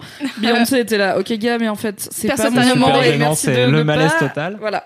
Et du Mais coup c'est qui- devenu un truc culte de pop culture le euh, Et ce qui correspond assez bien à Kanye West, globalement, c'était sa vie, c'est d'être le Ricky Gervais euh, du hip-hop. C'est vraiment créer le malaise globalement. Et donc en vrai, le truc c'est que le mec est un producteur de folie. Et ce putain de cette putain de saison de Dissect sur Kanye West, c'est juste incroyable. Il y a des moments où ça me faisait vraiment, j'étais à deux doigts du sanglot. Euh, donc parce qu'il revient après cet incident du WMA avec Taylor Swift. Euh, donc il se retire et il travaille sur cet album qui est My Beautiful Dark Fantasy. Twisted Là c'est la, la non My Beautiful a- en fait, Dark. Twisted Fantasy My Twisted. Beautiful Dark Twisted Fantasy. Et en fait, il revient avec la meilleure chanson de tout cet album que vraiment j'écoute en boucle depuis 10 ans, qui s'appelle Runaway, qui est. euh, Elle est si bien. Mais oui, mais qui est magnifique. Avec euh, genre vraiment, c'est un truc sur basé sur deux accords de piano Mhm. qui passent pendant 6 minutes et puis après, en fait, c'est vraiment une célébration de OK, je suis un bolos, je suis un douchebag, je suis un machin. Bon bah, let's have a toast pour de, de- to, to the douchebag. Et euh, donc c'est la première chanson qu'il fait en live. Sa première réapparition de chanson après l'affaire Taylor Swift et il est en mode genre bon bah je suis un bolos. Ok, maintenant on va en faire de l'art et c'est cette chanson là et c'est ce truc là. Et c'est vraiment un, un truc incroyable. Et donc l'épisode sur Runaway dure, euh, c'est un double épisode sur Dissect qui dure donc bah combiné 1h10 et c'est oufissime parce qu'en fait ça va Dissect. Rappelle-toi que c'est ton mini kiff, hein. Ouais, ouais, c'est mon mini clip. Ok, ok, vas-y. On boucle le truc. Ok, on boucle le truc en 3 minutes. Rigole, mon Cédric. je Non, non, mais on boucle le truc en 3 minutes. C'est, en fait, ça va faire une analyse de comment il a créé euh, ce truc-là. En fait, euh, ce qui est marrant, c'est que Runaway, finalement, il l'a écrite, il a eu l'idée en 4 minutes, il s'est enfermé dans sa pièce, il a commencé à bosser. C'est là où tu vois que le mec, c'est un génie. Et, euh, et en fait, c'est- l'histoire de Kanye West. C'est que tout le temps, ces histoires de chansons, c'est genre, il a eu une espèce d'illumination, il se barre pendant une heure, il commence à composer un truc, et après, euh, et après, il sort un. Ça il va, je fais pareil pour récaps euh, rigolos, j'en fais pas toute l'histoire, quoi. Et euh, il travaille beaucoup, il fait beaucoup, et c'est un bolos de l'extrême dès qu'il est en dehors du studio. Mais putain, dans son travail, c'est oufissime. Et en fait, cette analyse de Dissect sur euh, My Beautiful Dark Fantasy, c'est euh, My Beautiful Dark Twisted Fantasy. C'est vraiment euh, ultra ouf en mode de, ok, ce mec-là, dans son travail, dans ce qu'il a envie d'exprimer, dans les paroles qu'il décline et dans la façon dont il. En plus, il a un vrai côté, genre, je ramène de la soul euh, là-dedans. Je suis pas un rappeur euh, qui vient du ghetto. Je suis genre euh, middle class euh, américaine. Et euh, j'ai pas, euh, je vais pas vous raconter des histoires de, de dealers et tout ça et machin. Et en fait, il a vraiment pavé aussi le chemin pour, euh, ben, pour le coup des Frank Ocean et des Drake et tout ça pour venir derrière et dire bon bah on a d'autres trucs à raconter euh, Mhm. quand on est noir américain que la vie dans le ghetto. Et euh, il a vraiment pavé plein de trucs. Et c'est ultra ouf et trop touchant et c'est trop bien. Faut comprendre l'anglais. Si tu comprends pas l'anglais, c'est mort. Et ben du coup, tu peux jouer à Baba Is You. Allez, big up. Merci. Merci Cédric. Mon mini C'est kiff. quoi ton mini kiff, C'est l'acharnement. I love you. Ok. Je dis ça rapport au fait qu'à chaque fois Cédric nous dit qu'il va être à l'heure et qu'à chaque fois il ne l'est pas. Exactement, Mimi, tu as tout C'est pas de compris. l'acharnement, c'est c'est de la loose. Non, en fait, euh, ça fait depuis septembre dernier euh, que j'ai demandé à mon propriétaire euh, de changer les fenêtres. et, euh, et en fait, c'était quoi tes fenêtres? Alors mes fenêtres euh, et donc je vis dans un appartement parisien euh, d'un immeuble un peu vieux. Euh, donc euh, globalement euh, l'appartement est pas en hyper bon état mais bon il fait sa vie c'est cool. Mais les fenêtres sont vraiment euh, un peu euh, un peu cassées. Il y avait des fissures et tout parce qu'en fait c'est des simples vitrages et euh, des hum, des comment on appelle ça des cadrans Des cadres des, Des- des cadres en bois ouais des cadres en bois Ouais. voilà ou des cadres simplement Oui, donc vraiment les fenêtres euh, Voilà. à 4 euros la fenêtre quoi. voilà et euh, ça dans ma chambre Je l'ai le cul. dans mon salon et dans ma cuisine. Et donc du coup c'était ouais, je me gelais le cul tout l'hiver. Donc ça fait deux ans et demi quasiment que je suis dans ce. Je payer cher en, en Oh, ouais. chauffage. genre. Exactement. Ou alors je veux vraiment me peler le cul et en fait j'avais deux paires de chaussettes, de pulls et puis voilà. Pauvre loulou. Et euh, et donc ça me saoulait. Donc euh, en septembre je me dis l'hiver arrive, super, je vais demander.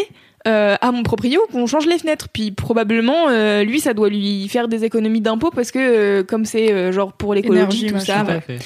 Et donc du coup, je lui envoie un petit mail euh, sympathique pour lui demander qu'on change les fenêtres.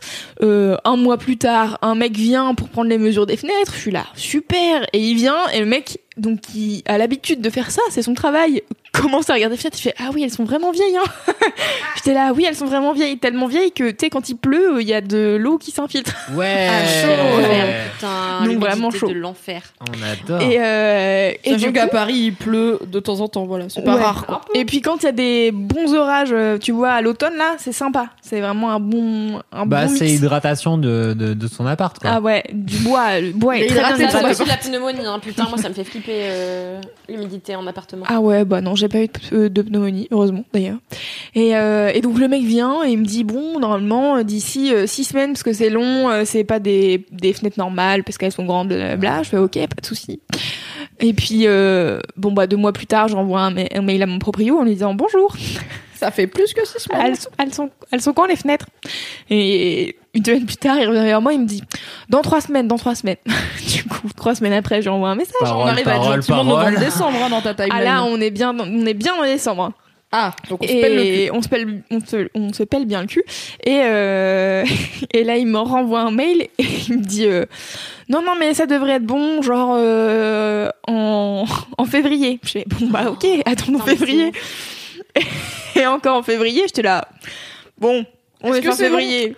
On est fin février, je vais lui renvoyer un Jean-Michel mail. Proprio, comment ça va Et donc voilà, donc euh, l'acharnement, car au bout de plusieurs mois, ça y est, j'ai des nouvelles fenêtres. Elles ont été installées vendredi dernier. Bravo Louise. Donc, au Bravo pour printemps. ta fenêtre. Je au printemps. Et euh, bravo les fenêtres. Ah non mais c'est bien. Allez Et en fait, euh, faut savoir que dans ma cuisine, donc je, en fait ces fenêtres, ces fenêtres euh, avec les simples vitrages, elles étaient que du côté court, parce qu'en fait du côté rue, ils ont déjà changé les fenêtres depuis un moment parce que bah Le bruit. le bruit. On- surtout qu'on habite au-dessus d'un bar, donc d'autant plus le bruit. Et euh, et du coup, euh, c'était que côté court, donc a priori, euh, tu vois, ils s'inquiétaient pas trop du bruit, ni trop de euh, d'autres choses d'ailleurs, je sais pas pourquoi. et ça bref, protège, et donc comme on est côté court au premier étage, pas beaucoup de lumière. Et là, il, dans la cuisine, on avait un espèce de garde-manger, donc à mi-fenêtre. Il y a un truc qui a été installé et genre t'es censé pouvoir mettre de la bouffe ou je sais pas quoi, enfin un vieux truc de Paris incompréhensible. Le genre Des- de Paris d'avant les frigos. De bah je pense, je sais pas. Je sais pas, tu dis garde-manger, moi je suis chez ma grand-mère. Bah, vois. je sais même pas comment expliquer, genre, mais tu vois, ok, la fenêtre elle est nulle à chier, mais du coup il fait froid. Donc si on met des trucs dans le froid. Bah, je pense. un mais en fait, faut savoir que ce pan de mur de ma cuisine, il est trop bizarre. C'est-à-dire que il y a un, il y a déjà une espèce de garde-manger en dessous de la fenêtre. C'est-à-dire que t'as un placard Ouais, et mais- qui donne ouais. sur dehors, tu vois, et qui est genre aéré. Du coup, je suis là. Ah. Donc j'imagine que ça, c'était un garde-manger à la base. Donc on- met nos produits de ménagers, tu vois, parce que genre on s'en bat les couilles, on a un frigo. Et, euh, et en fait, par-dessus, à mi-fenêtre, Donc il y a la fenêtre et ils ont mis un truc par-dessus où tu peux ranger des trucs. Si tu peux, tu peux ouvrir ta fenêtre, mais t'as la moitié de la fenêtre qui est normale et puis l'autre moitié ils ont mis un truc euh, pour ranger. En plus, tu vois par-dessus le garde-manger qui existe déjà.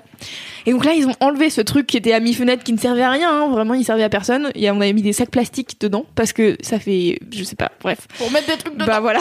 Ça fait Sinon, ça American fait vide. Beauty dans ton placard. Et du coup- vent et des sacs plastiques Voilà. qui tournent. Et du coup, là, ils ont enlevé et ils ont changé les fenêtres. Donc on a une fenêtre gigantesque en fait dans la cuisine. Oh my god. Mais j'avais jamais remarqué. Et donc Allez. vraiment pendant trois jours, j'arrivais à chaque fois que j'arrive dans la cuisine, j'étais là. Mais il y a de la lumière. Mais c'est fenêtre. Et je vais How are bronzer. you? Et du coup, les premiers jours où je voulais genre ouvrir ma fenêtre, j'avais plus l'habitude de la poignée. Du coup, j'étais là genre, Oh, mais oui, c'est vrai, j'ai une nouvelle fenêtre. Vraiment, j'étais là, la joie simple d'avoir un double vitrage. C'est fou. Mais à la fois c'est trop cool et à la fois c'est gravissime de savoir que ça a pris 4 mois pour que tu puisses avoir une putain de fenêtre qui Bah ouais. soit Oui, j'ai envie de tu vois. dire, est-ce que si peut-être t'avais été plus vénère ou que peut-être tes autres colocs, car quand même t'as des colocs, est-ce qu'ils ont été actifs dans ce processus Je ne sais pas. Si t'avais, euh, tu vois, s'ils mais- avaient engueulé, en fait.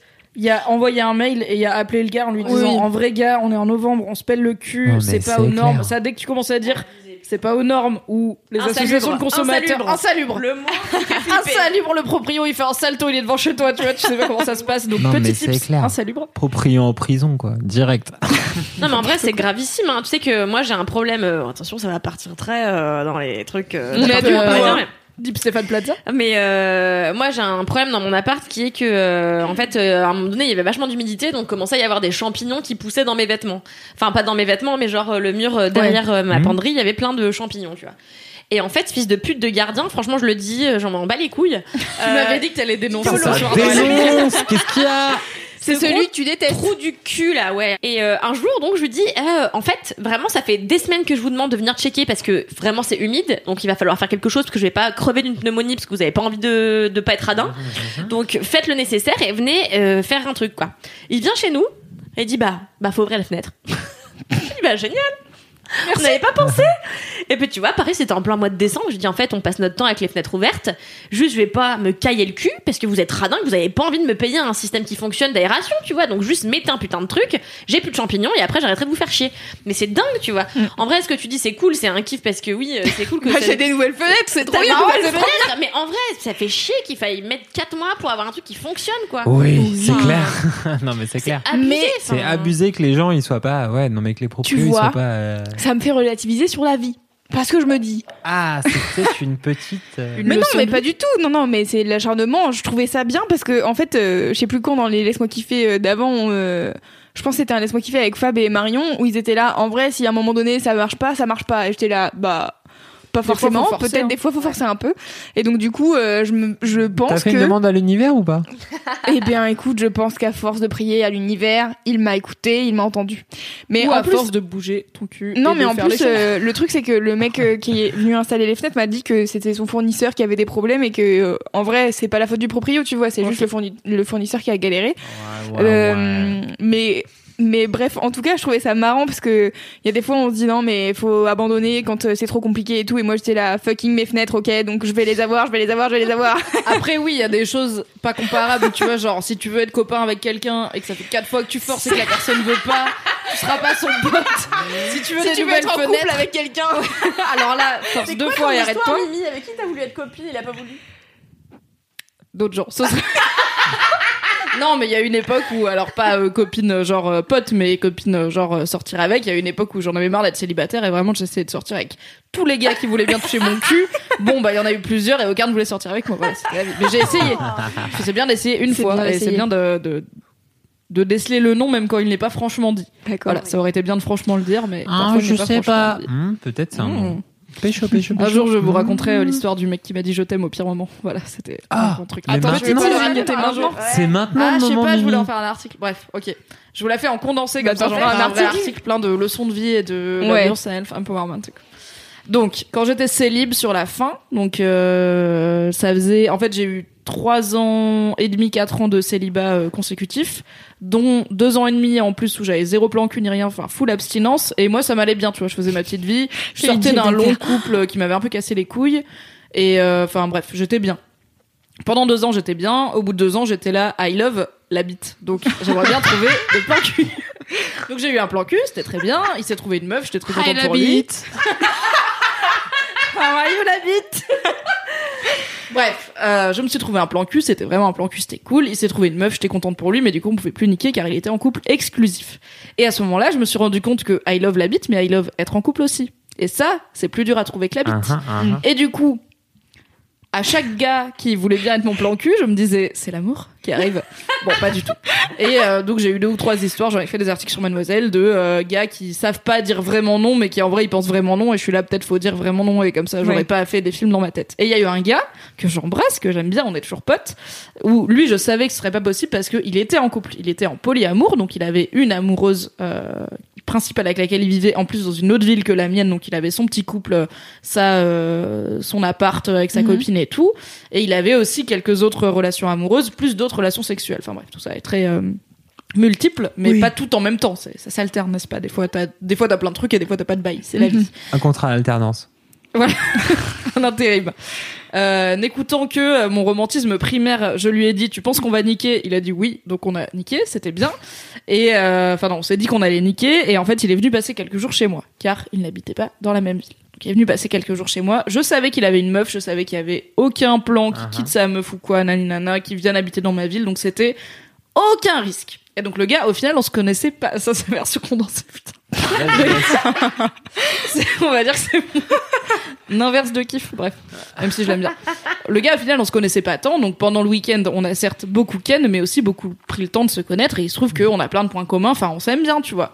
Et donc je lui ai raconté tous mes bails de euh, putain, euh, là ces derniers temps, euh, dès qu'il y a un gars qui couche avec moi, je tombe amoureuse, comme un gros con parce que juste j'ai besoin, j'ai besoin qu'on m'aime et j'ai besoin qu'on soit amoureux de moi et blablabla, blablabla, toutes mes faiblesses, enfin un peu trip sur la table. Mais voilà, tu vois, on passait quatre jours littéralement ensemble, donc on avait euh, Posé. du temps quoi.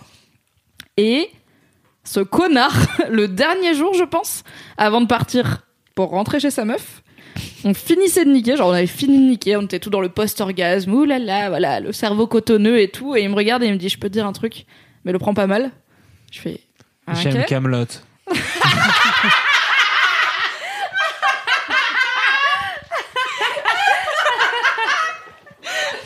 Non, il me dit, j'aime bien le dire quand il y a une fille avec vraiment j'ai une connexion, mais euh, faut pas que tu l'interprètes comme euh, une possibilité de plus, mais je t'aime.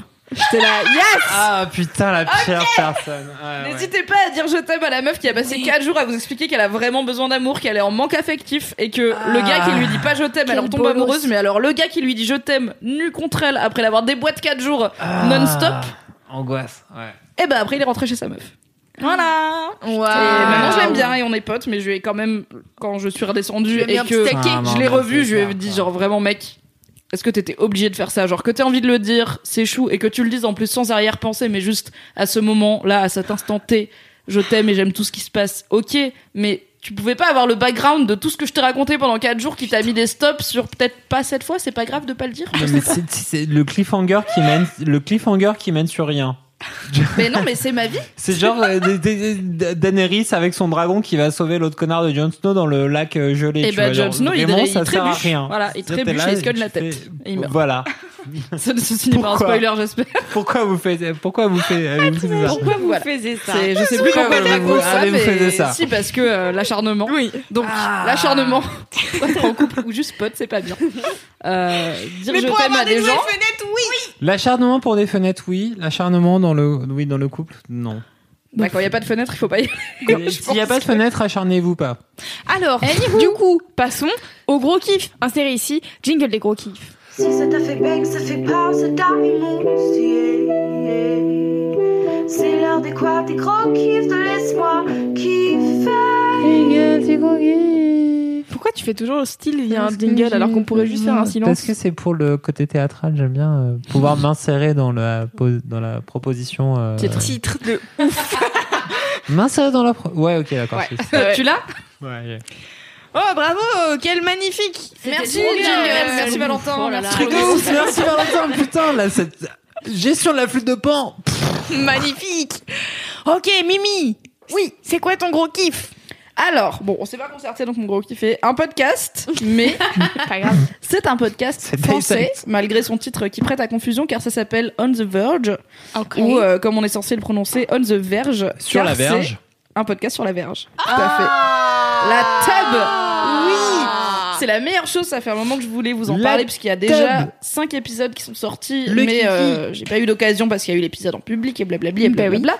Mais en tout cas, donc On the Verge est un super podcast français qui est créé par une meuf qui s'appelle Anne-Laure Parmentier, et c'est un podcast sur la sexualité masculine. Donc, en gros, si vous voyez The Boys Club, qui est mon podcast sur la masculinité, on a toujours un moment où on parle de bite et de sexualité mais on creuse pas, tu vois.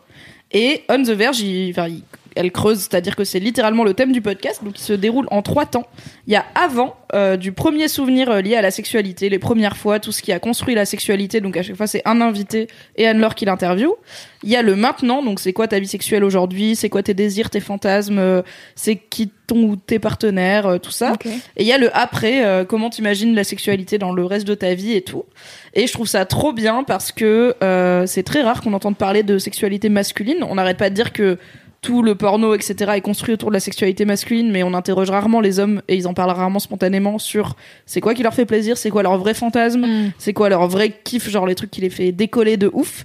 Et c'est hyper bienveillant parce que euh, je trouve que Anne-Laure, elle mène très très bien euh, ses interviews et elle euh, déjà elle met les gens à l'aise, ce qui est pas forcément simple, même si les gars ils savent qu'ils viennent parler de sexualité, bah c'est quand même des sujets où faut y aller quoi. Donc autant euh, les premières fois, les premiers fantasmes c'est mignon, mais des fois t'arrives dans le dur de pratique et de enfin tu- vas dans le détail quoi et c'est Ah cool ouais. parce que euh, elle arrive à les faire parler de vraiment genre comment t'aimes te faire sucer c'est quand même un truc qu'on entend peu dans la vie et euh, il n'y a pas qu'une façon de se faire sucer, il n'y a pas qu'une façon de sucer. Et en fait, euh, la sexualité masculine, elle est souvent vue comme très mécanique et très euh, basique. Genre, euh, tu fais des va-et-vient et au bout d'un moment, euh, il y a une éjaculation. Mais c'est tellement plus vaste que ça. Il y a tellement Mhm. de choses, tellement de potentiel. Et je pense que plein de mecs, même, ne sont pas forcément conscients parce qu'on parle beaucoup du plaisir féminin qui a trop longtemps été tabou. Donc il y a plein, enfin, par exemple, la démocratisation des sextoys niveau féminin, elle s'est faite certes sur le tard, mais ça fait quelques années que, ok, euh, tout ce qui est euh, vibro, rabbit, euh, stimulateur clitoridien, machin, il y en a une flopée.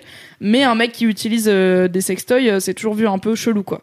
Genre un mec qui se branle dans un sextoy, c'est un peu ok, il a pas de vie sexuelle, genre euh, c'est un gars qui peut pas pécho, alors que bah non, c'est juste que c'est différent et ça fait des sensations différentes et c'est cool. Et pareil pour les fantasmes, c'est pas parce que le porno montre une facette des fantasmes masculins que tous les hommes les ont. Et comment tu vis en tant qu'homme quand t'as ces fantasmes, comment tu les reproduis ou pas, comment tu vis en tant qu'homme quand t'as pas ces fantasmes et que du coup tu dois trouver du porno qui te parle mais qui est pas le porno mainstream et tout, donc c'est cool. Et euh, donc pour vous donner une idée des invités, il y a eu euh, donc au début c'était des mecs euh, voilà trentenaires euh, trentenaires cadras qui parlaient un peu de leur vie, des mecs hétéros, donc des profils assez classiques mais de mecs que- auxquels on peut s'identifier, je pense, et qu'on connaît plus ou moins. Mais un des derniers invités, c'est euh, Pierre qui a 40 ans, qui est homosexuel, engagé dans l'asso AIDS et qui est séropositif et qui du coup parle de sa vie euh, Cool. sexuelle en Ah étant ouais. euh, séropositif et avec toute la bienveillance mais aussi une forme d'humour aussi qui va dedans et enfin c'est vraiment la- le vrai sexe de la vraie vie Mhm. mais des mecs et je trouve ça trop bien et j'ai eu l'occasion aujourd'hui même cet après-midi de rencontrer Hey, I'm Ryan Reynolds. Recently, I asked Mint Mobile's legal team if big wireless companies are allowed to raise prices due to inflation. They said yes. And then when I asked if raising prices technically violates those onerous two year contracts, they said, What the f are you talking about, you insane Hollywood ass? So to recap, we're cutting the price of Mint Unlimited from $30 a month to just $15 a month. Give it a try at mintmobile.com slash switch. $45 upfront for three months plus taxes and fees. Promo rate for new customers for limited time. Unlimited more than 40 gigabytes per month. Slows. Full terms at mintmobile.com. euh, Anne-Laure qui euh, connaît euh, Fabrice Florent et euh, il se trouve que bref il fallait que j'aille la voir pour récupérer des fichiers on s'en fout un truc pratico-pratique et je l'avais jamais vu ça m'a donné l'occasion de lui dire que j'aimais beaucoup son podcast et que j'allais en parler dans LMK ce soir, donc ça tombait bien. Et en plus, la meuf est trop cool. Enfin, elle est solaire, elle est trop cool. On a passé une heure et demie à parler pendant que le transfert de fichiers se faisait. On s'est jamais vu. Et en fait, il n'y a pas eu de small talk. Moi, ça me saoule le small talk de ah, dis donc, ah, il fait beau, ça fait plaisir. Enfin, ça, me- je, je comprends bien l'aspect lubrifiant social de la chose, mais ça m'intéresse pas trop. Et là, en fait, en une heure et demie, on a parlé euh, masculinité, sexualité, euh, de son parcours, de mon parcours, des prises de tête de nos vies et tout. Donc j'étais là. C'est un peu la meuf que j'ai envie d'être dans 10 ans, donc euh, déjà c'est cool. Elle est trop chouette. Et euh, je trouve que c'est vraiment bien ce qu'elle porte avec ce podcast qui euh, a déjà une petite notoriété, même si elle en fait pas plus la pub que ça. Et je pense qu'il mérite d'être vraiment plus connu. Donc c'est On the Verge et c'est clairement, même avec mes potes, même avec mon mec, je pense que j'ai pas trop eu ces discussions de, en vrai, c'est quoi tes kiffs, c'est quoi tes kinks, c'est quoi tes fantasmes, c'est quoi qui te fait décoller, comment tu te branles, sur quoi tu te branles? Enfin, moi je sais que ça me surprend toujours. J'en ai parlé quand même avec quelques potes où je leur ai dit, enfin, en gros, qu'est-ce que tu regardes comme porno? Parce qu'on parlait euh, pornographie et tout. Et genre les gars, ils vont sur la page d'accueil d'un gros site porno, genre Pornhub ou YouPorn, et ils scrollent en attendant de trouver un truc qui leur va. Et moi, je suis là, putain, mais moi j'ai tellement des tags ultra précis dans le porno que je consomme. euh, genre, je vais pas euh, scroller comme ça. euh, Enfin, j'ai une j'ai une attitude très euh, curation du porno où je vais voir les tags que j'aime bien et je regarde s'il y a du nouveau. Eux, ils sont là, genre, on va voir. Et moi, ça me semblait dingo. Je disais, mais tu dois perdre un temps fou à regarder des vignettes de trucs et à voir ce qui se passe au bout de trois minutes pour voir si ça t'intéresse. Enfin, je sais pas, c'est Mhm. long. Et du coup, euh, déjà, ça m'avait surprise, mais euh, ce qui veut pas dire que tous les hommes fonctionnent comme ça, mais c'est un truc qui m'avait surprise et que j'ai jamais vu de meuf dans ma vie qui me disait, moi, je regarde du porno comme ça. Je vais voir ce qu'il y a de nouveau au kiosque, n'est-ce pas Et euh, mais après, j'avais pas beaucoup plus creusé la vraie sexualité de la vraie vie. Et autant je trouve que moi, dans mon cercle, les meufs en parlent plus. C'est-à-dire je connais plus les fantasmes et les pratiques de mes copines que de mes potes mecs ou même de mon mec. Enfin, évidemment, je connais ses pratiques avec moi car voilà. Oui. je connais cet homme, mais euh, en fait, euh, qu'est-ce qu'il aime dans la vie, sur quoi il se branle, c'était quoi ses premiers émois, euh, c'est quoi la première fois qu'il a eu une érection et qu'il a fait? Ouais, j'aime bien. Ou euh, comment il voit la sexualité dans sa vie dans 10 ans, on n'en a jamais parlé et du coup, c'est vraiment un podcast qui donne envie d'en parler et de d'ouvrir la discussion, donc euh, je trouve ça trop cool. Et c'est français, ce qui est chouette. Ouais. Car il n'y a pas besoin de Mais savoir c'est- l'anglais. Mais ça, c'est trop drôle parce que vraiment, euh, sur la partie euh, porno, tu vois, genre moi, moi, en fait, je connais mieux les fantasmes euh, de mes potes meufs que les fantasmes de mes potes mecs, tu vois. En vrai, euh, tu vois, je sais que j'ai des potes meufs qui sont là, genre, moi, j'aime, euh, mon tag, euh, c'est squirt, tu vois, genre, j'adore voir, m'impressionner, ça m'excite de voir des petits organes qui jettent du liquide comme ça. La plupart de mes potes mecs, ils sont là, genre, en vrai, je sais pas, trop, ce que c'est, genre, j'arrive sur un site porno, il y a plein de tags, je sais pas trop vraiment plus que j'aime. Euh, J'aime un peu ci, j'aime un peu ça. Non, mais c'est assez ouf. En fait, euh, les gars, tellement la pornographie leur est euh, dédiée, entre guillemets, avec euh, tellement euh, d'opportunités qu'en fait, ils se posent pas tellement la question de qu'est-ce qu'ils aiment. Donc, du coup, ils consomment les vidéos les plus vues, les trucs qui arrivent devant en mode genre, bon, bah, peut-être je Les peux me branler dessus. Ouais, c'est ça, tu vois. Les tendances, genre, peut-être je vais me branler dessus. C'est comme, euh, genre, si t'arrives devant le top 50 et je fais, bon, ben, ça, c'est la musique que je dois aimer, tu vois. Ouais, mais Bah c'est oui, la vérité, c'est que c'est ça Mhm. en fait, tu vois. Ouais, c'est comme, euh, enfin pour moi c'est un genre les, de les gars, ça- les gars d'être pas en contrôle de son plaisir et de ses désirs et de pas de pas se dire il y a peut-être un truc quelque part là-dedans dans tout cet univers Ouais, ouais. qui est mon kink et qui est peut-être ultra niche mais ce qui est beau avec internet c'est que ouf, les kinks les plus niches trouvent euh, au moins quelques artistes qui vont faire des créations dessus. Et que ce soit des fanfics, de l'audio, de la vidéo, des dessins, euh, whatever, mais tu peux trouver même si euh, t'as envie de voir euh, des spaghettis dans des chaussettes, je pense que tu vas trouver quelque part, tu vois. Et je pense que c'est aussi ils sont pas forcément je pense que les hommes sont pas forcément éduqués à partir en quête de leur plaisir parce qu'il est vu comme euh, Ouais. bah t'as une éjaculation donc euh, t'as eu un orgasme et c'est bon Donc et genre voilà, c'est la fin 25 du vidéos game qui vont te procurer une éjaculation. Et, bon, bah, alors qu'en fait il y a plein de plaisirs différents plein d'orgasmes différents plein de façons de jouir différentes et tout mais qui sont pas explorés et qui ont toujours un côté un peu ouais un mec qui qui tâtonne et qui essaye d'explorer des trucs, c'est soit un perv, soit euh, un mec qui a pas assez de vie sexuelle euh, normale, donc qui se rabat sur des trucs hyper euh, spécifiques, alors que une meuf qui va dire moi mon kink c'est les barésies, un bon vibro et une vidéo de squirting, bah c'est de plus en plus accepté on va dire. Alors qu'un mec qui dit ça, ça va faire un peu ok t'es un gros fétichiste chelou, alors que bah tout le monde a un cerveau câblé différemment quoi. On choisit pas qu'est-ce qui nous fait kiffer. T'as ce film Dungeon de Joseph Gordon-Levitt qui c'est le premier film qu'il a réel et scénarisé. Donc ça s'appelle Dungeon et c'est un mec qui a accro au porno Ah oui. et qui du coup et alors, franchement c'est une c'est une comédie romantique sur un gars accro au site porno qui euh, qui sort avec euh, avec euh, Scarlett Johansson et qui finalement tombe amoureux de euh, euh, putain la meuf qui jouait dans Super euh, le spoil de la comédie romantique. Putain, personne s'en douterait. non non mais c'est vraiment genre au bout de 25 minutes Non, mais euh, le euh, plot. Bien sûr. et il tombe amoureux de la attends comment elle s'appelle la meuf rousse qui jouait dans euh, le, tr- le troisième film de Hannibal Lecter?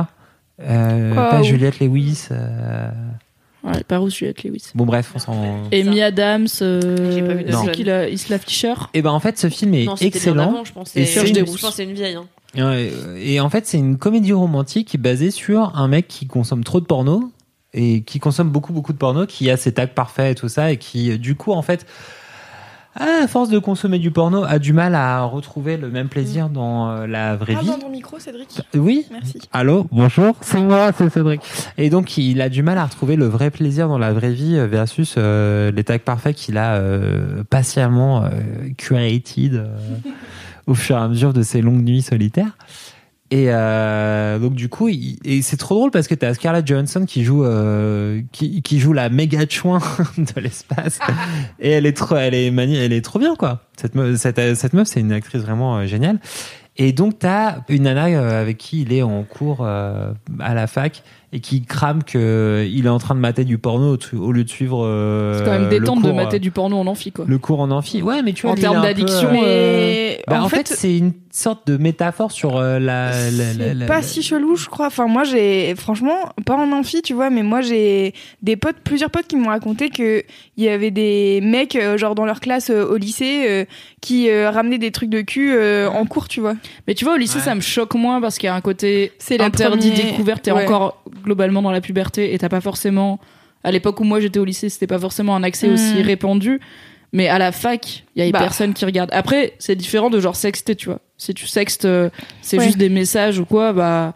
Faut juste pas lire les messages que les gens ils envoient par-dessus leur épaule parce que tu peux avoir des surprises. C'est Mais euh, passion. c'est pas pareil d'aller sur YouPorn et d'avoir une Oui, relation sexuelle à distance entre guillemets, de chauffer quelqu'un de précis, tu Mm. vois, que de juste aller. Oui, Enfin, bien juste, sûr. Je sais pas, se Mais vaguement se branler en amphi, en enfin, vrai, va te branler euh, chez toi, tu vois. Entre le Non, lycée et la première année de fac, euh, Oui, il y a que un été. bah voilà. Le truc, il est plus sur le genre à la création du fantasme, en fait. Genre, t'es en amphi. En fait, c'est pas le moment où tu vas te branler, mais c'est le moment où tu vas définir, en fait, ton univers euh, fantasmatique. Hmm. Non, et en fait, c'est intéressant de. Parce qu'il y en a très peu, finalement, des films où les mecs parlent de porno euh, un peu, euh, genre, face cam Ouais. et développent de, de la narration autour de ce qu'ils kiffent en porno. Et euh, il est assez cool, ce film-là. C'est genre, on est accessible et en même temps, on est euh, pédagogique. Ok. Et Dungeon, il y a un vrai côté genre. euh, c'est une comédie romantique, mais en même temps, euh, Joseph Gordon- Gordon-Levitt, il avait un peu des trucs à raconter sur le sujet. Oui, bien sûr. Et en fait, c'est ça Parce qu'on l'adore. Je vous ai pas dit, c'est est ma cool, deuxième âme sœur. ouais. Ouais. Euh, Ah ouais voilà, j'adore. C'est vrai Mm, mm. Joseph Gordon-Levitt Ouais. C'est vrai qu'il est mignon chat. Ah, Non franchement, mais c'est même pas qu'il est mi- maintenant, hein. non mais c'est même pas qu'il est mignon chat, c'est juste qu'il fait, c'est trop bien. Ah, Est-ce que vous chelou. C'est connaissez très cool ce qu'il fait. vous connaissez euh, sa boîte qui s'appelle Hit Records? Yes. C'est trop bien. C'est tout un truc. euh, en gros, c'est une communauté et il crée des films, des vidéos, des chansons, des truc trucs. Et c'est juste de la collaboration sans cesse et sans cesse. Et du coup, ça passe ce truc de euh, ah t'as copié ce que je faisais, c'est juste je vais améliorer ce que tu viens de faire et je vais faire une autre version et machin machin. Et après, t'as il y a même des- pas tant ce truc de. C'est le truc de Joseph Gordon-Levitt, tu Non, vois. Genre, tout le monde sait que c'est son truc parce que c'est lui qui l'a créé. Mais c'est pas, ok, on va créer pour Ouais, Joseph. Gordon-Levitt. C'est, ok, j'ai un peu de thunes, je vais mettre une plateforme en place et. C'est trop bien. Genre, euh, c'est comme s'il avait créé DeviantArt, tu vois. C'est, Ouais. je vais faire un truc pour les artistes, mettez vos trucs. Et de temps en temps, il fait des tweets en mode, oh, euh, on On cherche un titre ça. pour cette musique qui a pas de titre que quelqu'un a posté. Allez donner un titre à cette chanson et on votera, tu Je vois. l'aime trop. Détente. Mais Voilà. le film, il est un peu comme ça. Genre, c'est, il a, on dirait qu'il a proposé à Scarlett Johansson, genre, viens. euh, Vas-y, viens chiller, un- euh. Viens, on fait une comédie romantique chelou sur le porno, mais qui va être un peu intéressante. Et elle a dit, ok, d'accord. Truc. Moi, je voudrais de- revenir sur euh, le podcast de Mimi. Euh, Est-ce qu'elle t'a raconté ou pas comment elle trouve les mecs qui acceptent de parler de leur sexualité ou pas? Ouais, pour l'instant, alors elle, euh, on n'est pas rentré dans les détails, mais je sais que pour l'instant il y en a pas mal qui sont des gars qu'elle connaît dans la vie, Ok. donc des potes ou des potes de potes, ou voilà. Euh, et elle commence à avoir, donc il y a une page Facebook, et euh, elle commence à avoir des des candidatures, on va dire, en MP Facebook euh, de gars qui viennent et bah un peu comme on peut le faire maintenant pour le Boys Club, ou euh, qui viennent et qui disent en gros. euh, Voici qui je suis en quelques mots et voici quel- qu'est-ce que j'ai à raconter sur ma sexualité et euh, je vais pas euh, spoiler euh, ces futurs épisodes mais elle m'a raconté quelques candidatures qu'elle a eues et effectivement c'est des trucs euh, assez intéressants et après elle veut toujours garder cet équilibre entre des parcours euh, auxquels la plupart des hommes peuvent s'identifier et euh, des trucs un peu plus euh, voilà euh, spécifiques comme bah le mec euh, qui a 40 ans et qui est homosexuel et séropositif c'est pas tout le monde qui peut s'identifier mais c'est une parole qu'il est important de, De ouf. raconter et en fait, elle, c'est juste que l'idée lui trottait dans la tête depuis un moment et elle a décidé de s'y mettre. Et en fait, elle a demandé à Fab de la conseiller sur comment lancer un podcast parce qu'elle savait pas comment Mhm. faire. Donc, il l'a conseillé sur des trucs euh, Basique. genre le matos et tout, tu vois, la technique. Et, euh, et du coup, elle a lancé son truc et euh, il est vraiment très très bien. Et je trouve que dès le premier épisode, il est très bien. Quoi, il y a pas de, elle a jamais fait de podcast avant et il n'y a pas de période de rodage ou quoi. C'est juste. Mhm. euh, après, c'est aussi, c'est une discussion, donc euh, le montage est pas, il n'y a pas besoin de faire des effets de montage de dingue Ouais, et tout. sûr. Mais c'est une super idée qui est bien menée et cool. euh, j'espère qu'elle ira loin parce que c'est vraiment un truc qu'on voit jamais dans la vie. Ouais. Et déjà, moi, je sais que le Boys Club, il y a quelques invités et c'est leur droit qui veulent pas euh, parler de sexualité parce que voilà. Et encore, on en parle light. C'est plus, c'est limite plus du rapport au corps que Ouais. de la sexualité. Enfin, j'ai pas envie de savoir ce qui les fait bander. C'est plus, c'était comment ta première fois ou euh, c'est quoi ton rapport à la taille de ta tub et tout? Est-ce que ça te va? Est-ce que ça te saoule euh, Ou à la limite, c'est quoi ton rapport au porno? Mais je leur demande pas euh, qu'est-ce qui te fait bander euh, dans la vie, tu vois. Et déjà, ça, il y en a où c'est normal, ils sont un peu pudiques et ils ont pas envie d'en parler. Oui, Mais je me dis trouver des gars qui veulent parler pendant une heure, une heure et demie de ce qui les fait bander Ouais. et de ce qui les fait jouir, c'est une belle perf, quoi. Puis t'as régulièrement des mecs qui sont un peu connus, donc euh, c'est aussi ça Ouais. qui est différent. Euh, Pas pareil de demander à mon pote euh, comment va ta bite que de demander à Gringe comment va sa bite. Il y a quand même un niveau de peut-être. Elle va bien. Écoute, elle va bien. Mais euh, oui, dès que t'as une image publique aussi, c'est compliqué. T'avais Euh, demandé comment va ta chatte D'ailleurs, Oui, à ce comment va ta euh, nénette Ta nénette. Cet horrible mot. horrible. Mais euh, et d'ailleurs, je lui ai dit euh, parce que je sais pas en parler euh, promotion de podcast et comment faire grandir son podcast et tout. Et je lui ai dit pour moi un des intérêts d'avoir un podcast qui a fait beaucoup, qui a beaucoup d'écoute, donc qui est connu, c'est que c'est plus facile si tu veux des restats, tu vois. Si tu veux vraiment, euh, je lui ai dit un exemple. Je lui ai dit en fait si tu veux Manuel Ferrara qui est un acteur, euh, un hardeur français. Euh, c'est plus facile de l'avoir si t'as beaucoup d'écoute que si t'es euh, personne, tu vois, et que tu peux pas Mhm. prouver qu'il y avait de la Ouais. quelque chose à gagner entre guillemets en venant. Et euh, bon, déjà, il se trouve qu'elle, de par son métier, elle a pas mal de contacts dans divers euh, cercles, donc elle m'a dit bon, c'est pas trop un problème. Et en vrai, elle m'a dit, je sais même pas si, enfin, plus t'as des personnalités publiques, plus elles ont une image publique, et du coup, plus c'est compliqué de leur faire dire Bah des ouais. trucs. Et je pense que, à part, ouais, en vrai, à part des acteurs porno et encore, je vois pas quel mec connu français irait parler pendant une heure de euh, ce qui me fait bander, comment j'aime me faire sucer, comment j'aime niquer Ah ouais. des meufs ou des gars. Est-ce que et, en- et encore, tu vois, genre, est-ce qu'il serait 100% honnête Ah bah oui, non, ça c'est un autre. au-delà de la rigolance et tout Alors que je trouve, après, bien sûr, il y a des choses que tu dis pas, ok, mais en tout cas, il y a une vraie sincérité qui sort de son podcast et qui est pas. euh, alors, il y a de l'humour, il y a de la blague, parce qu'en plus, c'est un sujet voilà qui est marrant. Le cul, c'est marrant, donc euh, il y, a des- il y a des vannes et tout, mais t'as une vraie impression de sincérité et de vulnérabilité. Et je pense que plus t'es connu, plus tu vas aller raconter ce que tu veux Bah, et pas sûr. raconter tout en disant en fait je m'en fous au pire je suis Sébastien 29 ans qui est dans le podcast personne sait qui je suis euh, il y a peut-être trois potes qui vont l'écouter et me faire Bah alors on a bien tel tag sur YouPorn et on s'en fout tu vois ça a pas changé ma vie alors que si t'es Edouard Baird et que tu viens raconter comment t'aimes prendre des trucs dans le cul bon c'est une hypothèse, hein, je ne connais pas. Bah tout de suite, t'as toute ton image publique qui est euh, potentiellement entraînée là-dedans, quoi. Parce que le sexe reste un sujet euh, plus tabou et plus euh, spécifique, on va dire, qu'un Mhm. autre, et que c'est le dernier euh, sujet dont tu parles quand t'es connu. Donc, euh, au moins quand t'es anonyme, c'est un poil plus simple, même si je pense que il faut quand même du courage pour aller parler Ouais. pendant une heure de ce que t'aimes au lit. Et du coup, bah Mais- bravo aux mecs qui vont dans ce podcast et bravo à Anne-Laure pour ce podcast parce qu'il est trop bien. Mais déjà, je pense que c'est compliqué pour les mecs de parler d'eux, parce que moi, j'ai plusieurs potes à qui j'ai parlé de The Boys Club en leur disant, mais si, va participer à The Boys Club, c'est cool, machin, nan, et ils m'ont dit, ouais, ouais, je vais réfléchir, et après ils ont fait, en fait, je suis pas sûre. je leur envoyais les liens, je disais, si, vas-y, regarde, écoute, c'est cool. Et du coup, je pense qu'il y a ce vrai truc de, bah, parler de ton rapport à ton corps, parler de ton rapport à ton daron, parler de ton rapport à de plein de choses. Il y a pas l'habitude Le encore. daron, c'est toujours le daron. C'est toujours le daron. J'ai écouté hier. J'ai hier j'ai écouté euh, le podcast de JQ qui s'appelle Bonhomme avec François Civil. Euh, pour les gens qui ont écouté le dernier épisode de Laisse-moi kiffer, vous savez pourquoi euh, Car c'est mon âme sœur, lui aussi. Et, euh, et du coup, euh, j'ai écouté et à un moment donné, elle lui demande euh, c'est quoi euh, dans les films le truc qui te touche le plus, euh, qui te fait un peu, qui te donne la larme à l'œil et tout. Et il dit le rapport au daron. J'étais là, Mimi. Mimi, comme les autres. Quand est-ce qu'on le fait venir dans The Boys Club Oui, Je veux j'aimerais savoir bien. plus. Voilà. Et tu vois, bah, petit challenge de dire François Civil comment va ta bite. Bah ouais, mais en vrai, ça va parce que c'est con, mais il a mon âge. Et tu vois, c'est plus facile de dire François Civil comment va ta bite que de dire alors Chabat comment va ta bite, quoi. Alors que je pense peut-être qu'Alain Chabat serait plus prompt à te donner une réponse Ouais. que François Civil. Peut-être. Mais tu vois, genre, il y a quand même aussi le rapport de putain, il a l'âge de mon daron et tout. Tu vois, Ouais. enfin, il y a tout un truc, bref. Parler de masculinité et parler des mecs qui parlent de, c'est un Non, délire, c'est mon de- délire, mais c'est compliqué. Ouais. Et euh, On the Verge le fait très bien et Trop fait un cool. truc qui est littéralement un contenu que j'ai jamais vu sur internet francophone, même à l'écrit quoi. Des juste des mecs qui parlent de comment ils aiment faire l'amour, ce qui est Ouais. un truc qu'on a beaucoup sur Mademoiselle sur l'aspect féminin et c'est très très important. Mais l'aspect masculin, alors peut-être que je suis pas dans les bons forums et parce que je suis Ouais. une meuf, c'est très possible. Hein. Mais euh, ouais, même mes potes, j'ai pas l'impression qu'ils parlent beaucoup. Enfin, tu vois, moi quand, je sais pas, mais quand j'ai des plans cul ou quoi, euh, je sais pas, je vais voir mes potes et je leur dis, euh, enfin mes potes meufs, et je leur dis, euh, est-ce que j'ai joui, euh, comment c'était et tout. Je rentre pas forcément dans tous les détails, mais je leur dis au moins est-ce que j'ai eu un orgasme quoi. Mhm. Mes potes gars, ils sont là. Ouais, j'ai niqué, c'était bien. voilà. Et je sais pas comment ils ont niqué, Bah, comment ils ont joui, tu vois. Sauf s'il y a un truc rigolo en mode, ah, on est tombé du lit à un moment, mais sinon, s'il y a pas de Mm. truc rigolo, j'ai pas de détails, quoi. Ouais, spoiler alert, quand t'es des mecs en train de parler de sexe, ça dure vraiment 18 secondes, genre Ah, oui j'ai joué, c'était bien, elle est, elle est jolie, elle est bonne, elle sait bien faire des pipes, et du coup vraiment t'es là genre mais pourquoi, qu'est-ce qu'elle a fait? Je sais pas. C'était bien. Genre J'ai pas les salut, nuances.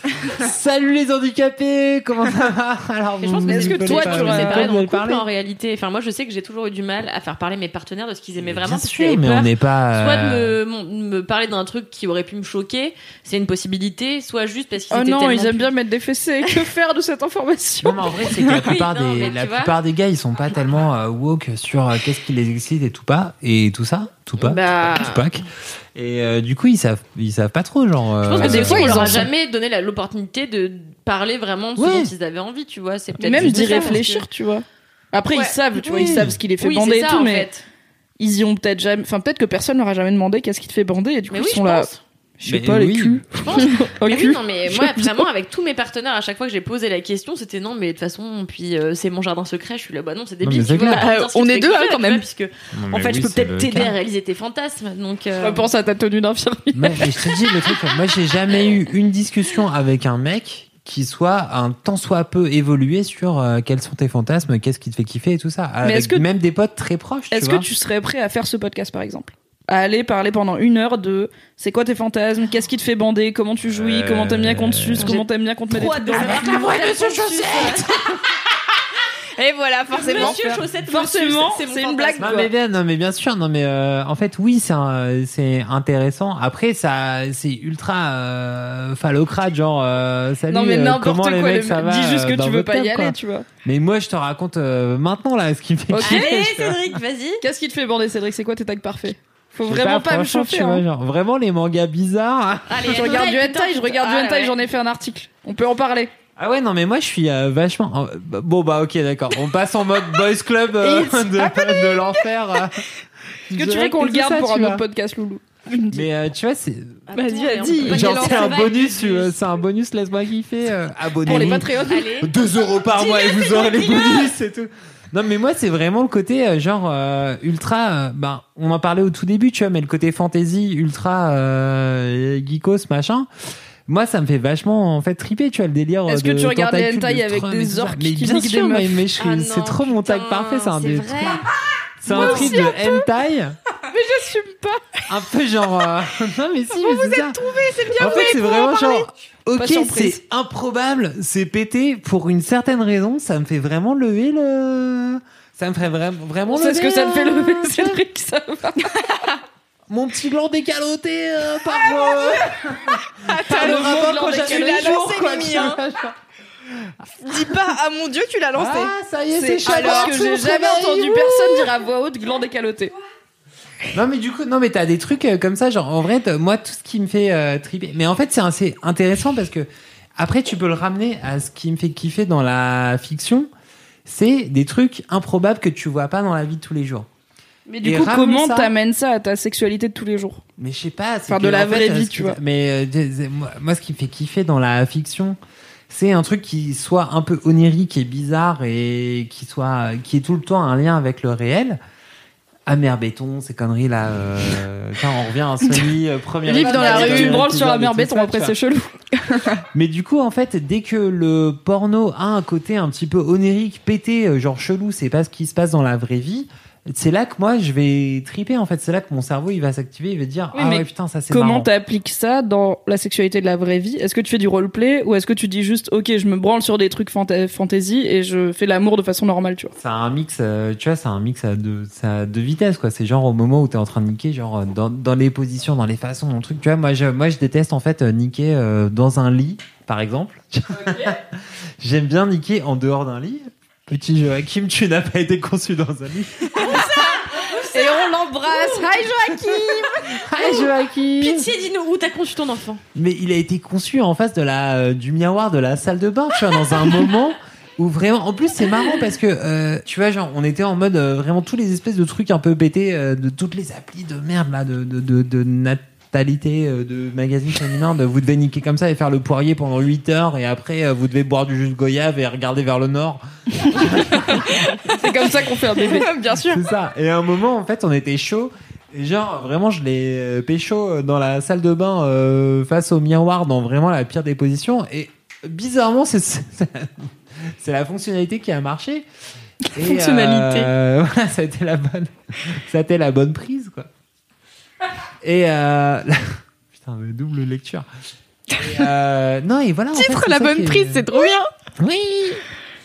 Et euh, bah voilà. Non, en fait, euh, vraiment l'excitation venait du côté euh, on le construit pas, on machin. Tout d'un coup, il y a un truc qui se passe. euh, c'est pas du tout euh, le délire machin. Il y a une vraie excitation euh, sexuelle qui est créée par euh, le, fait Le que moment, t'es quoi. Pas en train Et pas de en train de- enfant. T'es juste euh, genre t'es en rute quoi. Tu fais. J'ai envie de te poser verre questions dans toutes les positions qui devraient pas marcher. Bah euh, bon bah ça marche. Franchement, maintenant que, maintenant que j'ai pensé à la rute, j'ai pensé à toi en de faire, La Russo. On creusera tout ça dans ton boys club qui arrivera un jour. Oui, j'espère. Mais, après, Mais tu merci de t'être confié, c'était peux vachement faire bien. un recap de tout ce que j'ai dit sur Laisse-moi kiffer depuis un an et ça fait ton boys club. Non. Tu parles très peu de sexualité, Cédric, en réalité. Mais vous me posez pas de Par questions. rapport à hein. la moitié des meufs de cette équipe, clairement, enfin de l'équipe de Mademoiselle en général, où on parle de cul tout le temps, Mm. que ce soit Fab ou toi, on sait pas trop. Je suis timide car Eros et Donato sont vraiment timides. Voilà, c'était On the Verge, un podcast à retrouver sur votre appli de podcast préféré et qui nous a permis de savoir que Cédric se branle sur du hentai comme moi. Ainsi Voilà. que une preview de son boys club formidable. Putain. Merci. Un jour, dans tes oreilles, abonne-toi. Ça va être dur de passer après ça. hein. Bah ouais. Titre. Alors, Kalindi Ça va être dur. Alors, Il est 23h13. Quel est ton gros kiff, Kalindi? Je sais pas si ça va vous passionner parce que c'est un truc très personnel, euh, mais c'est le truc qui m'a fait le plus marrer. Rien d'y penser. Déjà, j'adore. En fait, quand j'avais, quand j'étais en, donc euh, pendant les- le- le- l'épisode de Laisse-moi euh, kiffer spécial où on était en public, on a parlé pas mal d'amitié, etc. Moi, mes deux amies que j'ai depuis 22 ans aujourd'hui, euh, elles s'appellent Louisanne Roy et Élise Piécock, vous le savez. Élise Playcock. Et oui, bah, je vais te dire Louisanne Roy, Louisanne Roy, comme ça elle se, soit, elle se sent pas délaissée. Et euh, en fait, Louisanne, Élise et moi, on s'est connus en CP. Et en CP, euh, non pas en CP, mais en CE1, on est toutes les trois tombées amoureuses du même garçon. Ce même garçon, il s'appelait Charles. On dirait un Et- début de comédie romantique. Et on était toutes les trois très folles de Charles. Charles R. Et en fait, à l'époque... euh, Lui, il a pas le droit d'avoir un nom de famille parce qu'après, il va être gêné. C'est abusé. C'est abusé. Et il a quand même un sacré nom de merde en plus. Et, euh, Charles Rototo. et mais pas loin. Charles. Rognon. Non, mais il y a un animal dans son nom de famille. Anyway. Mais en fait, euh, un animal un peu des, des décombres. Rat Il s'appelle Charles Rat Charles Rat Il y a un truc. Charles Il y a Rat deux Toto. animaux, putain, je viens de me rendre compte. Charles Raren, Racer. Stop, stop, stop. Je raconte mon histoire. Vous allez pas me la faire à chaque épisode, putain. Mais c'est parce que t'es hilarante, tu sais. Et bref, en fait, à l'époque, mon école primaire, euh, c'était donc une cour. Et en fait, moi, j'habitais dans l'immeuble et la salle de bain donnait sur la cour de l'école primaire. Quoi? Comprenez ou pas? J'avais un immeuble, ok, un immeuble en bas de la cour, et ben ma salle de bain donnait sur la cour. Ce qui faisait que ma mère pouvait me dire Kalindi, j'ai vu que t'avais pas mis ton bonnet quand euh, j'allais à l'école. Meilleure mère. Donc c'était très chiant, mais très cool. Elle nous balançait des Kinder Bueno euh, tous les Ah, jours comme sympa. ça par la fenêtre. Anyway, T'étais à quel étage Mais ta vie, c'est Aladdin aussi. C'est raciste. Et, euh, et en fait, euh, il y a quelques mois, j'ai été, euh, je, je participais à Au nom du pire, le, po- le, posta- le podcast de Thomas Hercouet euh, sur euh, les pires râteaux. Et j'ai parlé en fait de Charles qui m'avait euh, foutu un râteau quand j'étais euh, à l'école primaire, donc ça devait être en CE1 ou CE2. Et en fait, euh, Élise moi, on lui avait écrit des cartes postales d'idoles. Euh, et il avait dit, euh, ouais, euh, Élise et Louisanne, ok, mais qu'elle me dit, je la jette à la déchetterie. Je m'en souviens comme c'était hier, fils de pute. C'est quoi J'espère que maintenant il te suit sur Instagram et qu'il fait Ah putain. clair. Eh ben, Ah merde. Ah, mais excuse-toi, excuse-toi, mon Il gars. me contacte pas plus tard qu'hier. J'étais dans le festival. Attendez, pour me dire. Ah quel putain j'ai écouté le podcast dans lequel tu parles du fait que je t'ai tège et tout machin là hein et il me dit j'ai encore les cartes d'idole que tu nous avais envoyées Oh avec Élise et Louisanne quand vous aviez 7 ans truc de, De ouf. et il me Charles les a envoie des photos. envoyées Oh my god, on avait et c'est le truc le plus drôle de la planète Tu, tu vas nous lire ta carte je à vais vous lire les cartes qu'on a envoyées à Charles Rativo. C'est très court. hein. Génial. Mais attends, Alors- il était là, je sais pas si ça vous, va vous intéresser comme kiff. Ah, vas-y. Je précise que c'est des que- cartes d'idole. Hein, euh, donc, euh, on fait un je truc vous montre. genre les gens ils je vous montre rapidement. carte idole ou un truc comme ça ou pas Ok, on pourra faire Alors, un on vous post mettra la photo de l'envers des cartes, donc le côté d'Idol, sur l'Instagram, car c'est d'une qualité incroyable. Mais alors, Lidl, c'était d'un une bon des goût. miennes, je tiens à préciser que j'ai collé une photo de Charles là où on colle un timbre normalement. Mais magnifique Sublime ou pas sublime. Putain, on dirait déjà qu'il vote à droite, quoi. Il est flic aujourd'hui. Euh, Bisous Charles. Alors j'ai écrit euh, Charles, tu es EST, tout ce que j'ai de plus cher au monde, mon cœur, je te le donne. Ne le ne le mets pas au mixeur. Je t'aime, je t'aimerai toujours dans mes rêves, tu es là. PS, je suis dans ta classe, je t'aime. Pour Charles, signé l'inconnu. PS, je suis dans ta classe. C'est merveilleux. C'est cramé. C'est genre anonyme, mais pas du tout. Mais le pire c'est que ah bah ça c'est aussi moi. Charles, nous allons faire l'énigme de ta vie. Ouais. La meuf était Ouais. déjà poète. Charles, je suis aussi dans ta classe. Tu es la personne que j'aime, tu es beau.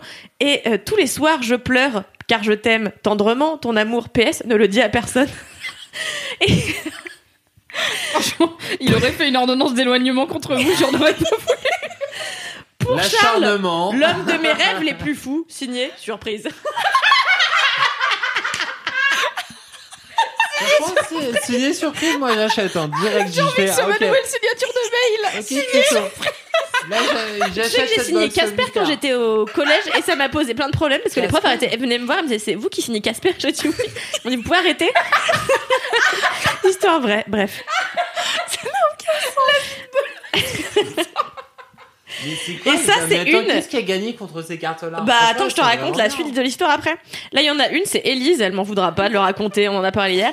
Tu es l'homme de toute ma vie, je te vois toutes les nuits dans mes rêves. Attention, voici la question piège. Qui tu aimes? Merci de me le dire en classe, je t'assure. À mon fan, Élise. Et euh, Élise, elle a signé, hein, je veux pas dire, mais Élise, elle elle a signé, c'est moi qui couilles, signe pas. Je, ah, ça c'est encore moi. Je t'annonce le rendez-vous que nous aurons ensemble à la mairie le 4 mai vers 2h30. Ah non, ça c'est Élise. Ah. Elle signe Élise. Ne le montre pas à tes copains. Là. Et puis encore, euh, Charles, je t'aime. Cette question, je me la pose tous les soirs. Aujourd'hui, je vais te demander de faire une énigme pour que je trouve qui tu aimes. Tu me donneras des papiers avec des indices? L'énigme de ta vie, on est sur euh, une personne qui peut-être crée des escape rooms à l'heure C'est d'aujourd'hui. vraiment chelou. Moi, Ça je suis un bien. mec, je reçois tout ça en même temps. Je sais pas ce qui se passe dans ma vie. Mais comment vous lui avez donné? Alors, bah justement. euh, là, le, le- la, le- le- la configuration de, de- de- des immeubles va prendre tout son sens. Parce qu'en fait, c'est un jour, Ça devient architecture. C'est un jour où j'avais mal au ventre. Bref. Et donc j'étais restée chez moi, j'avais pas été à l'école et en fait j'avais ouvert la fenêtre de ma de ma salle de bain pour que pour voir la cour et en fait j'avais dit aux filles euh, ouais je me sens pas très bien demain si je viens pas bah donnez la carte euh, donnez ma carte à ma place à Charles. Et, euh, et du coup c'est les filles qui ont été données leur carte et les miennes euh, à Charles et euh, On est d'accord qu'elles ont écrit une et t'en as écrit quatre. Non non non en fait il y en a il y en a encore plus hein. Ah d'accord. Ouais, euh, j'en ai écrit deux. Je crois que chacune on en a écrit deux, un truc comme ça. Putain, le Et- gars, il a un stock de lettres d'amour, j'en ai eu zéro dans ma vie, le gars, il en a huit d'un coup, quoi. C'est fou. Mais surtout des lettres tellement genre euh, je vais on, se donne rendez-vous à la On va mairie se à marier. Mais tu vois, ça, c'est de l'empowerment, ça. C'est girl boss. On avait 7 ans. Non mais aucun sens. La Genre, le mec il se pointe, t'as 7 ans, tu, tu- on fait un smack Même pas sûr, tu vois, genre. Bah non, on se marie. T'as un préservatif je- Non? On n'est pas du tout de cet âge-là. Peut-être que Charles se branle sur On ses un cartes contrat d'idole, de on sait pas. mariage euh, Non, pas du tout non plus. euh, genre, c'est quoi ce délire tellement drôle. Et, euh, et ben, du coup, j'avais, je me souviens que j'avais vu les, les meufs par la fenêtre et elle m'avait dit, ah, elle m'avait fait comprendre qu'elles avaient été données les, car- les cartes à Charles et c'est le lendemain quand je suis arrivée qu'il a fait, ouais, moi, Kalindi, je la jette à la déchetterie. Et genre, ça m'avait déprimé de C'est horrible. Est-ce qu'il s'est excusé du coup En fait, Charles et moi, on a été au lycée, tout le lycée ensemble après. Ah. On a fait seconde, première, Il terminale. a vu et on la en belle plante que tu es reparlé. devenue. Ouais. Et on en a reparlé. Il m'a dit, mais moi, je t'aimais bien à l'école primaire, mais bien sûr, à cet âge-là, pour moi, les filles, c'était poirque, tu vois.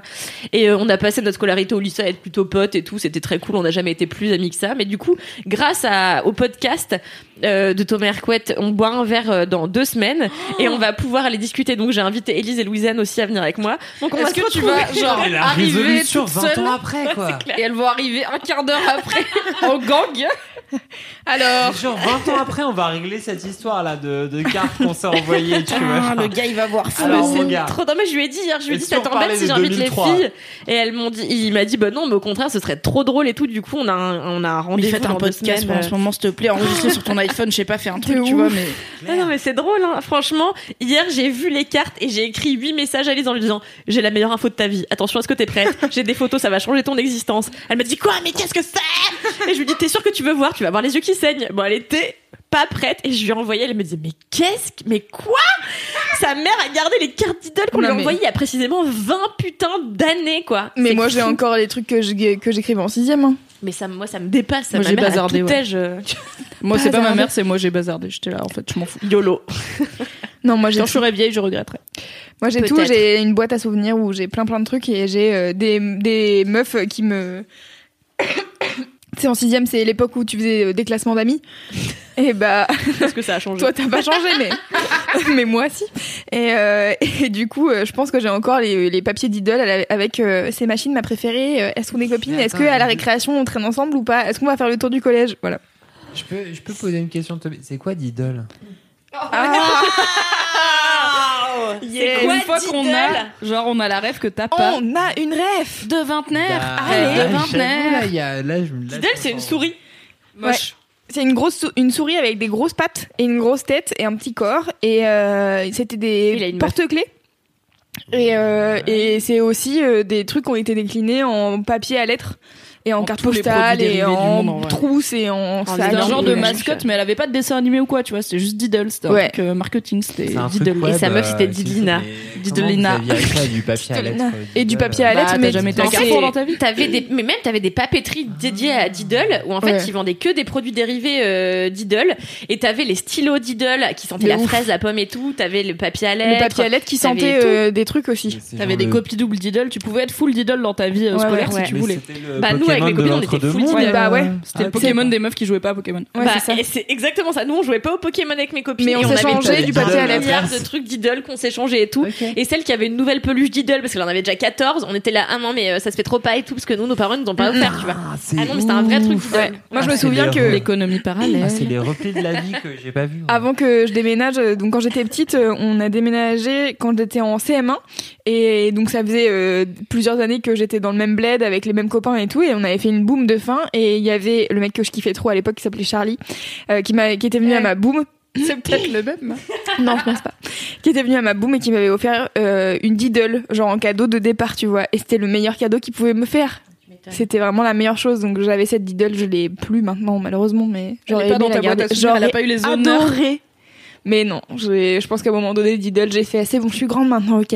Je veux plus de papier à lettres. Eh ben, tu sauras que ma copine Louisanne, elle a dormi avec Diddle pendant des années, ça peut jusqu'au jour où elle a décidé que ça pouvait plus être son doudou et donc on a été l'enterrer dans le jardin de sa grand-mère. Oh my god. on lui a fait une cérémonie. Toujours tout, drame. Ouais, mais Ouais. c'est un enterrement de. Ouais, de Mais moi j'en avais Ah une bah oui, plus grosse. Mon père il m'en avait offert une plus grosse. Oh, J'étais trop contente. Parce qu'avant t'avais les formats porte-clés, tu vois, qui étaient genre stylés.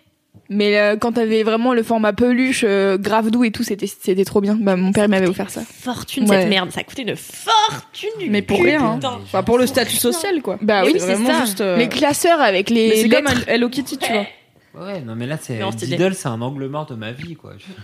Fallait avoir des meufs. C'est trop vieux, ouais. Travers ces trucs-là sans jamais avoir vu.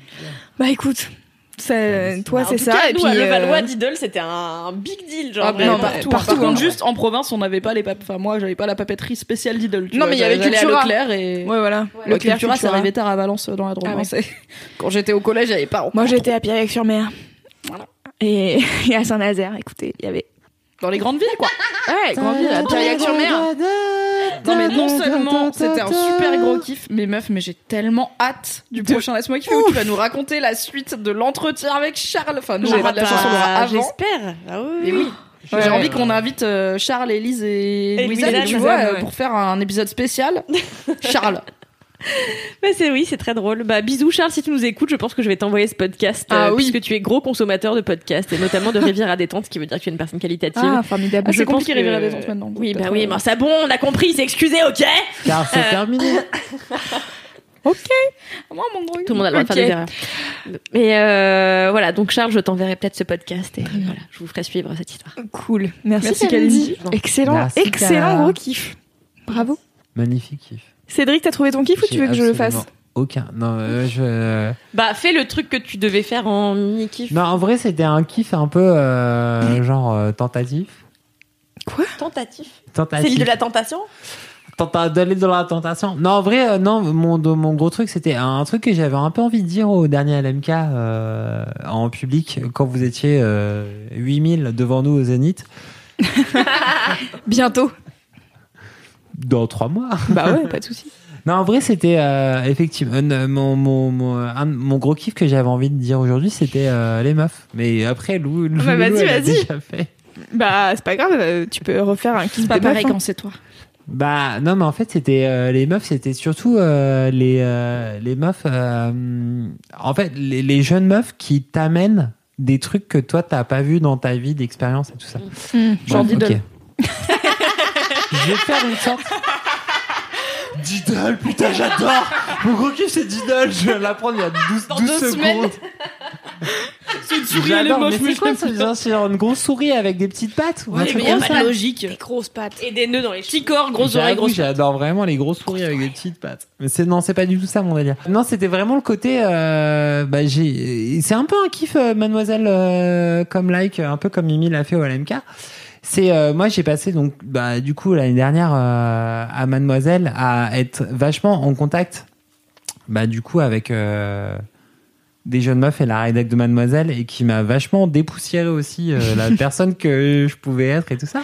Moi je lis Mad, moi je lis Mad depuis 2010 quand j'ai rencontré Fab quand je bossais à Ulule à l'époque.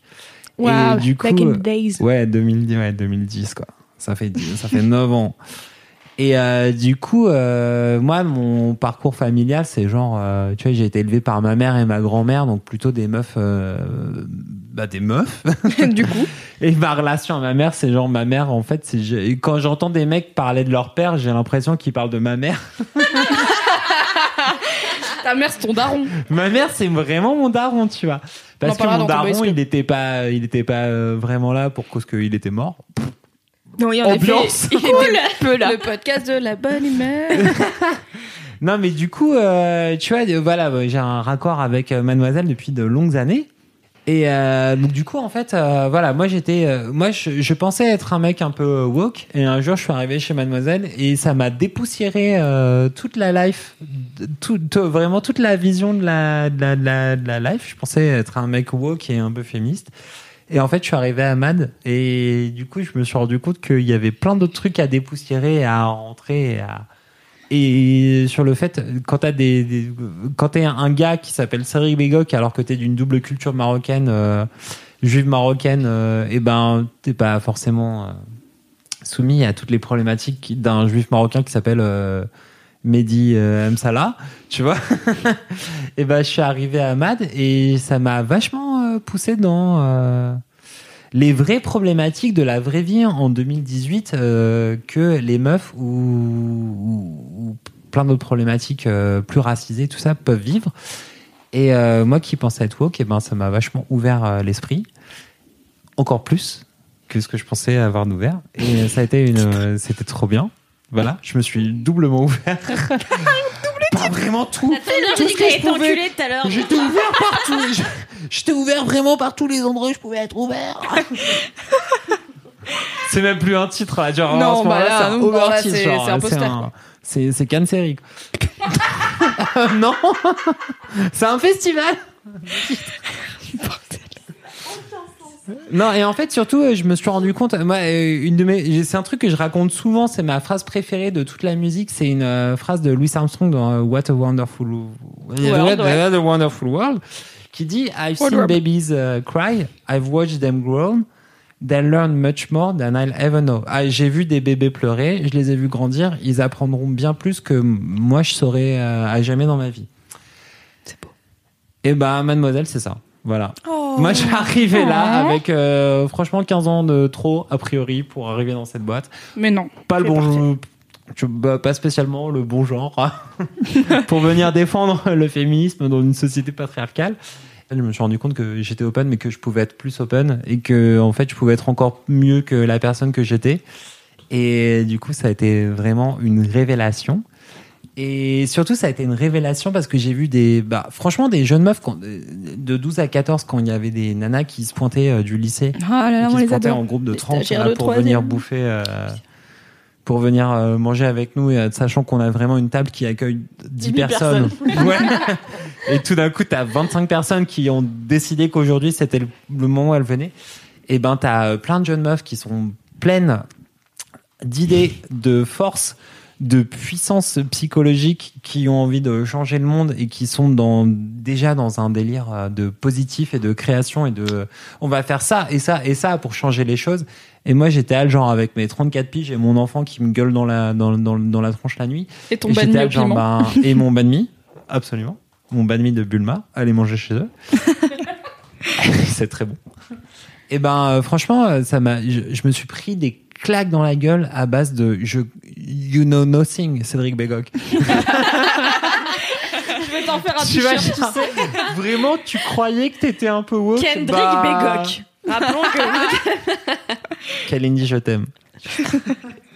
Et ben, je pensais que j'avais, je pensais que j'avais des bails. Je me suis rendu compte à quel point j'avais pas les bails. Et euh, et, et voilà. Mais tu sais que ça, je pense je pense que c'est normal. C'est ce que tu dis sur la phrase de la phrase que tu citais tout à l'heure. Louis c'est- Armstrong. Louis Armstrong, voilà. Wow, wow. Et, Les bébés, les bébés, ils iront toujours plus. et en, En fait, fait, c'est- de ouf ça. Et moi, je, vois euh, les, je vois les meufs euh, que, en effet, on a vu passer, dont je parlais d'Esther euh, dans Laisse-moi kiffer, mais on voit des meufs qui viennent manger le midi, euh, qui font des trucs de ouf et tout. Et en fait, euh, c'est en ce moment, j'ai un truc avec euh, la scène musicale féminine. Je trouve que les meufs euh, en France, en tout cas, euh, mais un peu partout, je pense, mais en France parti- particulièrement, les meufs qui marchent et qui font des titres qui fonctionnent et tout, elles parlent de trucs mais de ouf. Là, il y a Suzanne euh, qui vient de sortir un morceau qui s'appelle SLT. Et elle parle de harcèlement de rue en ligne et au travail en l'espace d'un titre. Elle te met quelques deux trois claques dans la gueule. Et en fait, je suis là. Bah forcément, quand t'as 14 ans, que t'écoutes la pop d'aujourd'hui qui sort, que t'as des meufs comme ça qui parlent de, enfin là, euh, à l'heure où je- le podcast sortira, le nouveau clip d'Angèle sera sorti sur Balance ton quoi. Je, l'ai vu cet après-midi et c'est Charlotte Abramoff qui l'a réalisé et c'est juste l'école de comment ne pas être sexiste et elles ont, enfin elles disent plein de trucs en en 4 minutes de chanson. Je suis là mais Waouh, trop contente de vivre à cette époque parce que vraiment, tu vois, après des meufs, là, on a fait l'interview de M-Thing, qui est une nana qui a 14 piges, qui, a- qui est sur YouTube, qui fait des vidéos où elle euh, fait ses propres, euh, elle se euh, refait ses jeans et tout, et en même temps, elle parle de son rapport au corps, de féminisme, de, du fait qu'elle est végétarienne, de machin. Je suis là, meuf, t'as 14 ans, t'es déjà ce genre de réflexion, tu vois, et t'es là, bah ouais, parce que t'as eu des modèles, t'as eu des exemples que bah on n'a pas eu et et inversement enfin tu vois genre à chaque étape euh, moi mes modèles c'était les meufs de mademoiselle. Et j'espère que les meufs d'aujourd'hui elles ont la chance d'avoir euh, 15 000 modèles de plus euh, parce que en fait euh, on a fait notre place et c'est cool tu vois. Mais, mais, mais de ouf. Mais moi, j'ai appris, je t'ai dit, un- un- ah, j'ai appris à travers les meufs en un an euh, et des patates chez Mademoiselle, plus que j'ai appris à travers des modèles masculins euh, de, de, de- de façade à travers Ouais. toute ma vie, en fait. Tu vois, et c'est ça qui est intéressant sur euh, Cher Mimi The Boys Club, c'est effectivement d'aller taper, d'aller un peu questionner ces putains de modèles de masculinité qui sont euh, comme euh, des sculptures grecques euh, dans les rues de Paris, tu vois, genre elles sont là depuis euh, 2000 ans, genre qu'est-ce que ça veut dire? En fait, euh, voilà, la masculinité quand t'as un mec aujourd'hui, t'es là genre. pff, Franchement, ça veut dire quoi? Genre, bon, bah, faut, euh, je sais pas, faut être genre performant, euh, avoir un gros compte en banque, avoir une top. Vraiment, genre, ça ne m'intéresse absolument pas. Il faut avoir une tub, merde. En fait, moi, je suis plus genre un petit geekos euh, sensible qui aime bien genre les jeux vidéo et tout ça, genre. Mais du coup, si je lis, moi, je suis né en 83, tu vois, donc. Mon adolescence, je l'ai vécu dans la fin des années 90 et j'étais censé être un putain de loser à l'époque des années 90, tu vois. Versus euh, ce qui était attendu par la société de la euh, performance euh, mascul- masculine. Et en fait, non, au contraire, j'ai rencontré plein de meufs trop cool dans les années 90 parce que j'étais pas euh, fixé sur ce modèle-là parce que j'avais pas de. Pour plein qu'il était mort, oui. oui, parce qu'il était mort. Elle a bien suivi. Bravo. Et en fait, euh, quelque part, bon, c'est un peu horrible ce que je veux dire, mais quelque part ne pas avoir un espèce de modèle euh, paternaliste dans cette société patriarcale, ça m'a vachement en fait ouvert les vannes sur bah va parler à des meufs et va leur parler de trucs de meufs parce que c'est ta mère et ta grand-mère qui t'ont élevé. Et en fait tu vas connecter tu vas rencontrer des gens euh, mortels et en fait les meufs elles ont les mêmes délires que toi même si c'est des tripes de geeks euh, machin en fait les meufs elles sont pareilles incroyablement Comme si on était des on est tous des personnes, personnes Eh, si tu leur parles les gens ils ont des tripes euh, qui marchent ensemble Je vous Et, le dis euh, maintenant, on n'aura pas de boys club de Monsieur Chaussette, mais on aura un boys club de Cédric. Ouais. Ce sera bien. Bien plus intérieur. franchement euh, ça peut être un mix Non. non. Je te donne 10 secondes de Monsieur Chaussette dans ton boys club. j'adore les chaussettes mettez votre bite dans des nouilles Voilà. Eh bien, Voilà. c'est fait. Donc, tu n'as plus Monsieur Chaussette dans ton boys club, ce sera juste toi. Bref, non, et tout ça pour dire, et en fait, euh, moi, c'est, je m'en suis rendu compte vraiment il y a deux semaines que ma mère c'était mon modèle paternel. Mais spoil pas tout ton podcast, on en Ouais. parlera. euh, bah dans ton ouais, mais podcast. bon, ouais, ça, ça, ça Abonnez-vous à The Boys Club. Ça va servir à plus rien de faire un, faire un Boys Club. Mais euh, et du coup, en fait, je m'en suis rendu compte parce que malgré des années et des années de lecture de Mademoiselle, euh, l'année que j'ai passée ici, Cédric, parle dans ton micro. Hein. Vraiment. bah, je sais ce que je fais. Non, vraiment, tu l'as là. Non, bah du coup, l'année que j'ai passée ici euh, m'a mis en face de euh, plein de choses quand t'as un. Quand t'as un mec, quoi. Quand t'as un vieux mec, en fait, tu vois, de 30 piges Ouais, passées. Pas un vieux mec. Et, euh, bon, tu sais, moi, Bah, quand j'étais au petit, vieux mec, t'es pas un vieux mec. mon premier doudou, c'était quand même un tyrannosaure. euh, Ok, tu bah, moi, vois, j'ai ouais, encore vivant tous les jeunes tout, mecs. euh, Bah, bien sûr. Mais moi, je vous, moi, je vous parlerai de l'époque où Fab et moi, on allait euh, rider des, des, ouais, des vélociraptors euh, au, tré- au Crétacé, quoi. Putain, j'en peux plus, je veux rentrer chez moi. Non, mais c'était non, mais c'était pas si il y a si longtemps que ça. Il y a 4 millions d'années, Oh, euh, on a perdu nos cheveux, on a eu des cheveux blancs. euh, Cédric, allez Merci pour ce gros kiff, ouais, Cédric. bon, vous voyez, vous voyez le délire. En vrai, franchement, voilà, c'est ça. Merci Mimi, vous voyez le plus long, je délire. pense- honnêtement, je pense que c'est le plus long qu'on ait jamais enregistré. hein. C'était mon gros kiff. Euh, euh, voilà. Bravo, que- C'était bien, Cédric. Cédric. Je t'aime. Mets des chemises oversize. Popo popo. Attends, je vais faire un, un mic drop.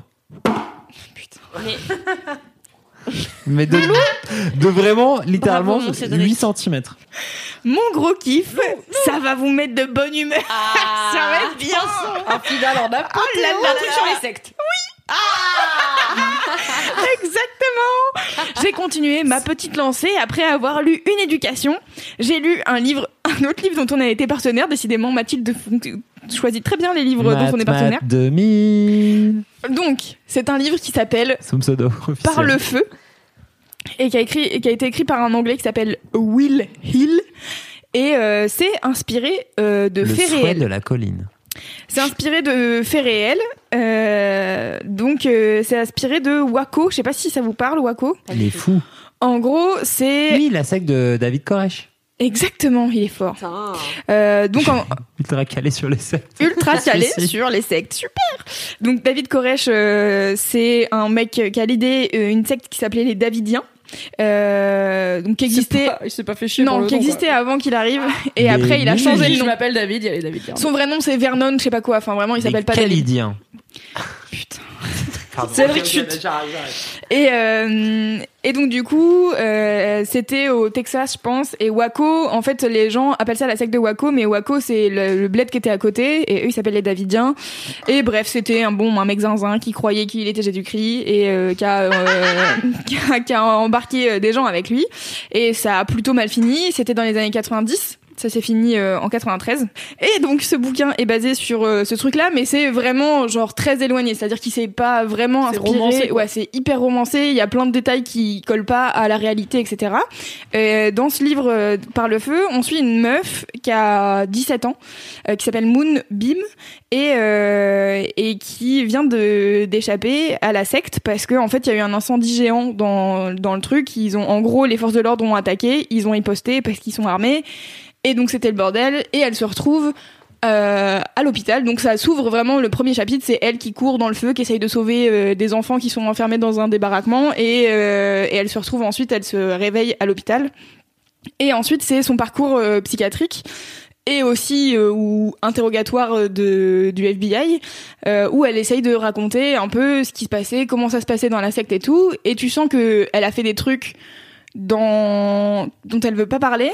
Elle a sa mère qui, est, qui a été bannie de la secte, du coup euh, ça ça l'a fait. Enfin c'est un sujet qu'elle veut pas aborder pendant longtemps et elle essaye de raconter un peu comment ça se passait dans la secte et au début, tu sens qu'elle a encore euh, le, la voix du mec, euh, du prophète comme il l'appelle, euh, dans sa tête, qui est tout le temps là, qui, est, qui dit qu'elle dit des hérésies, des trucs comme ça, quand elle commence à bien s'entendre avec son psy, par exemple.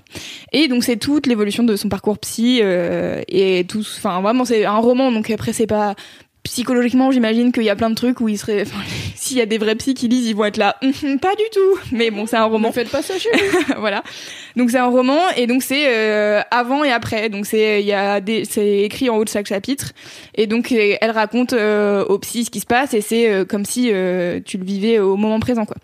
Et, euh, et donc il y a plein de personnages, il y a tout ce, tout ce truc au- autour de la bah, de la foi.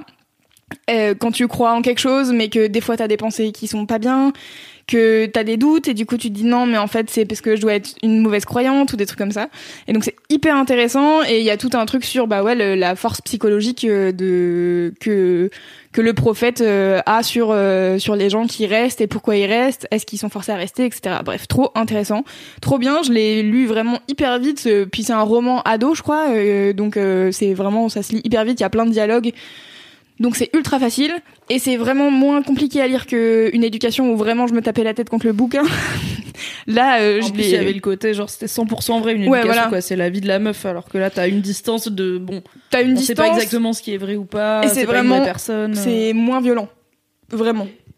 Dans le sens où euh, elle raconte pas des trucs, enfin tu vois, elle raconte des trucs euh, des fois qui te font cringer parce que c'est des trucs cringe quoi qu'il arrive, c'est dans une secte donc euh, voilà. Et son père lui jette pas de la ferraille à la gueule, quoi. Voilà. et elle, et voilà, elle se fait pas battre par son frère ou que sais-je. Mais euh, mais du coup, ouais, c'est hyper euh, hyper bien et vraiment je l'ai dévoré. Euh, du coup, euh, je vous le conseille. Et donc hier, je l'ai fini euh, hier soir euh, avant de venir euh, de, de dormir. Et du coup, forcément, quand je l'ai fini, je me suis dit, maintenant, je veux savoir ce qui s'est vraiment passé dans la secte. Wikipédia. Wikipédia. Et, euh, et du coup, j'ai un peu vite fait creuser ce qui se passait avec cette secte donc des Davidiens et donc David Koresh qui est un mec fou. Et euh, l'histoire vraie, donc c'est euh, à la fin des années 90 que non, au début des années 90 que ça s'arrête. Où en gros, il y a pendant euh, un mois l'ATF, qui est le truc qui est chargé des armes à feu et compagnie aux États-Unis, qui fait une enquête sur euh, David Koresh et la secte des, enfin, je sais pas comment ils appellent ça à la base, c'est le culte des Davidiens, tu vois. Je sais pas trop si c'est vu comme une secte. Et euh, ils se rendent compte que en fait, ils font des, ils font, ils amènent des armes semi-automatiques qui transforment en, armes automatiques, ce qui est interdit. Faut pas faire ça. Voilà, faut pas faire ça. Et donc du coup, pendant un mois, ils crèchent devant le truc en essayant de voir qu'est-ce qui, qu'est-ce qui arrive, que machin, nan. Et euh, et à un moment donné, ils se disent tiens, euh, bon bah c'est bon, on a assez de preuves, donc euh, on a demandé un mandat au juge et tout, on va mettre euh, machin, enfin David Koresh en état d'arrestation. Et euh, ils vont pour faire euh, leur euh, super truc. Ils sont je sais pas combien euh, de membres de l'ATF euh, à être prêts pour euh, l'opération. Et euh, il y a un connard de journaliste euh, qui passe dans le coin et qui demande à un facteur où est-ce que c'est exactement le truc des Davidiens parce que j'ai entendu dire qu'il y avait une opération de police qui allait se dérouler. Et bien sûr, le, et bien sûr, le facteur est, C'est un un Davidien? Donc du coup, il Le va dans la euh, bergerie. Voilà, du coup, il va prévenir euh, David Koresh qu'ils sont prêts à faire euh, une opération contre eux. Et donc, il riposte. Mais il riposte genre pas des blagues, c'est-à-dire que vraiment ça tire pendant une heure. C'est long. Et euh, donc euh, j'ai regardé quelques documentaires et tout. et Il y a un membre du FBI qui dit euh, en vrai normalement un truc comme ça ça dure euh, genre deux minutes. C'est-à-dire que t'arrives, le mec tire en retour et tu dis ok on s'en va calmez-vous. Là euh, ils sont pas calmés tu vois. Les énervés. ouais vraiment.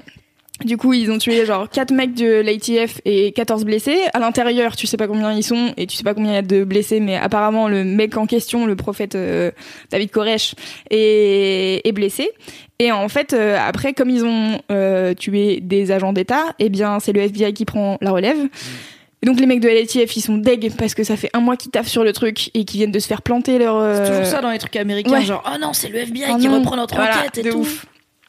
Et donc le FBI arrive, ils entrent en contact avec David Koresh qui pense qu'il est Jésus-Christ et que euh, il doit ouvrir les sept sceaux. Alors je- vraiment j'ai aucune il y avait qu'un idée. seul Jésus-Christ quoi, c'est Eh bah écoute, il est venu, il bah, est c'est le c'est le prophète back quoi. and back and back again. Voilà. Et, euh, et donc du coup, il commence à euh, faire des, des espèces d'échanges avec lui, essayer de trouver un, un accord à l'amiable pour qu'il se rende, etc. Et euh, le mec dit ouais ouais euh, ok bon pour vous prouver que euh, je suis un mec euh, sympa je vais faire sortir des enfants de de ma secte super bah ça tombe bien puisqu'ils ont pas demandé d'être là ils sont même peut-être pas demandé d'être à être On peut nés se hein. demander pourquoi ils sont là de base, mais Voilà. c'est une autre question. Oh, puis il y a des trucs, enfin, tu sais, des trucs glauques de, il a interdit à tous les mecs d'avoir des relations sexuelles parce que toutes les femmes doivent être à lui, tu vois, je suis là, mais yes, excellent. Comment est-ce que c'est possible qu'il y ait des gens qui soient là, pas de souci, bah voici ma femme. Mais Et normal. puis, bah, si elle a pas envie, tant pis, super, ok. Ouais, je vous avais dit que c'était la bonne ambiance. Et, euh, donc du coup, ils font sortir des enfants. Et puis euh, David Koresh, euh, il demande au FBI euh, à ce qu'ils diffusent sur euh, les radios locales euh, des hum, comment on appelle ça des pas des psaumes Des mais sermons. ouais des sermons. Et euh, du coup ils le font. Alors du coup ils libèrent d'autres enfants et puis machin. Et puis à un moment donné il dit bon ok si vous diffusez pendant une heure euh, sur les radios nationales mon sermon euh, je me rends et euh, machin. Ils le J'imagine un connard random à Los Angeles qui va bosser, qui allume la radio et qui est là, mais qu'est-ce que c'est que ces conneries et du coup euh, bien sûr le. FBI Il est là ok, on a besoin que tu sortes parce qu'il y a genre vraiment des gens avec toi. Je crois qu'ils sont genre 90, un truc dans le genre. Et, euh, et du coup, il y a surtout des enfants. Et en fait, leur principal objectif, c'est de sauver les enfants puisqu'ils n'ont pas choisi d'être là. Et euh, Et qu'a priori, ils ont pas d'armes automatiques. bah, Par rapport aux adultes. Ah. justement. Ah, plot twist. Euh, Pardon. je- j'y viens, Pardon, j'y j'ai viens. spoilé, désolé. J'y viens. Euh, et du coup, euh, bien sûr, ils finissent de diffuser le sermon à la radio. Euh, David Koresh leur dira finalement Dieu m'a parlé. Et en fait, il m'a dit d'attendre. Le mec. Mais tu sais, j'imagine les gars du FBI qui mangent des cachets contre l'acidité de l'estomac, là, en mode, ouais, il me casse les couilles, il me réveille mon ulcère, le gars. Avec là, quoi. Et donc après, il est là, non mais attendez, euh, je vais vous prouver pourquoi je suis Jésus-Christ, je sais pas quoi. Donc du coup, il dit, je vais écrire. Donc le FBI lui donne deux jours. Il dit, ok, deux jours, parfait. Au bout de deux jours, il dit, en fait, deux semaines. Alors, ce que Jésus-Christ a fait pour prouver qu'il était Jésus-Christ, c'est quand même décéder. Et Bah ensuite oui. revenir. Donc on pourrait faire étape 1 et voir si étape 2 arrive. Il a changé euh, l'eau en, en vin aussi. Aussi, Ouais, ouais. mais je sais pas si ça marche encore dans les années 90 de dire Eh, ce verre d'eau, ouh, c'est devenu du mouton Mais c'est trop bien parce que dans Ça les marche dans le moindre bar à Paris. hein. dans les dans les documents d'archives et tout, ils disent ouais, ce mec était ultra charismatique et tu vois, c'est les années 80, donc le mec il a quand même euh, une coupe mulet et je suis là, vraiment, de trouver qu'il est charismatique. Les Ça temps changent. hein. Et en même temps, tu dis ça avec ta magnifique polaire arc-en-ciel dans laquelle tu es ultra charismatique et je me dis dans 5 ans, Peut-être. on revoit ça et on se dit oh, une, une époque euh, stylistiquement Pourquoi intéressante. Et, euh, et donc du coup, donc il dit finalement, euh, Dieu m'a demandé d'attendre. Après, je veux deux semaines pour écrire mon truc. Puis en fait, un an. du coup, là, le FBI fait, bon, mec, ça fait 50 jours qu'on attend. On en a marre. Donc ils ont fait un siège de 50 jours et il y a genre des tanks autour du truc et tout. euh, et Genre, tu vas pas t'en sortir en fait, gars. euh, Ben, lui, il est dans go, son truc. bon, hein. c'est- oui, c'est Voilà. les gens. les Et, gens, c'est ça. euh, et donc du coup, puis en plus, c'est tout ce qu'il avait prédit. C'est-à-dire que ils te disent, euh, bah ouais, dehors, les agents du gouvernement, c'est, mais c'est exactement le truc des, de, du daron de, de la meuf de une éducation, quoi. C'est les agents du gouvernement, ils sont là pour te tuer, ils vont te faire du mal dehors, c'est, na- c'est n'importe quoi, tu vois. Et donc là, ils arrivent et ils s'entourent et du coup, les autres, ils sont là, bah en fait, vous êtes exactement là pour nous niquer la gueule, donc qu'est-ce qu'on va se rendre? Non. Peut-être posez vos armes et sortez. Et a priori, ça, devait- ça devrait bien se passer. Et de l'autre vous côté, allez finir en prison. mon gars. Donc euh, attention. hein, Ou vous sympa. allez finir en prison et vous, et peut-être il y a la peine de mort encore. Euh, Oui. je- voilà, bref, tu vois. Oui, oui, oui. C'est vrai que l'alternative n'est pas très tentante quand tu la présentes comme ça. Et, euh, et donc du coup, ils finissent euh, le FBI par perdre patience et par lancer un assaut en mode léchard qui viennent défoncer euh, le la maison, tu vois. Et, et en fait, c'est le 51e jour et à midi et demi, il y a un feu qui se déclare dans en trois points de la résidence. Et c'est une résidence qui est faite en préfabriqué. Et donc tout crame mais euh, vraiment en très peu de temps. Et, euh, et donc parmi les 410 personnes qui sont à l'intérieur il y en a genre 9 qui s'échappent. Et tous les gens tout- tous les autres gens sont décédés. J'avais dit c'est Yeah. la bonne ambiance. Et euh, en soi je vraiment vous raconter ça. Je vous spoil pas du tout le, le bouquin. Tu vois le bouquin est, est cool par lui-même. Mais juste c'est vraiment un truc que je trouve fou, c'est à quel point tu peux croire en quelque chose au point de mourir pour ça, tu vois. Et en fait, euh, ils expliquent dans les documents, dans les documentaires que, euh, en gros, euh, il y a euh, neuf personnes ou sept personnes qui sont échappées euh, des flammes et tout en se disant genre franchement dehors c'est le FBI mais j'ai pas envie de crever euh, brûlé vif tu vois Normalement, il y a le feu, quoi. voilà. Et, euh, et en fait, euh, le reste, ils se sont, enfin, genre par exemple David Koresh et son bras droit, ils se sont euh, mutuellement euh, shooté la gueule euh, dans la dans la tête et puis ils sont décédés quoi. Et apparemment, il restait des enfants qu'ils ont aussi abattus. Enfin, c'est vraiment l'angoisse totale. Et euh, du coup, je me demandais si parmi les les enfants qui étaient sortis, en fait, ce qui est trop intéressant, c'est qu'à la fin du bouquin euh, par le feu, l'auteur il fait une note en disant je voulais pas faire un roman qui relate exactement ces faits-là parce qu'en fait je veux pas faire de la pire histoire euh, pour ces gens qui ont survécu un, un truc de entertainment tu vois c'est vraiment Oui, c'est euh, assez récent. Donc en fait, les quelques personnes qui sont sorties ou les enfants qui ont été Ouais. évacués, c'est toujours leur vie. Donc euh, t'as pas forcément envie de voir ça en devanture des librairies en mode yes. Je me souviens quand ma maman a péri par le feu, c'était top. Voilà. C'est le titre du bouquin, ça tombe bien. voilà. Et, euh, et euh, du coup, euh, j'ai cherché s'il y avait euh, une, une- des gens qui avaient témoigné et tout. Et en fait, parmi les gens qui ont témoigné, j'en ai trouvé trois. Il y a un mec qui est encore euh, en mode David Koresh. Euh, le FBI, on sait pas si c'est eux qui ont mis le feu et tout. Tu vois, je suis là genre. Vraiment, a priori, il y a des hélicoptères qui ont pris des photos et ça avait l'air d'être vous. Mais le gouvernement. Mais c'est le gouvernement. Bah, voilà. Et donc du coup, euh, il y a ce mec-là qui témoigne, il y a un mec qui a écrit un bouquin aussi, et j'ai trouvé une meuf qui a genre 30 balais aujourd'hui, et donc euh, ses parents ont fait sortir euh, de de la secte en échange de temps.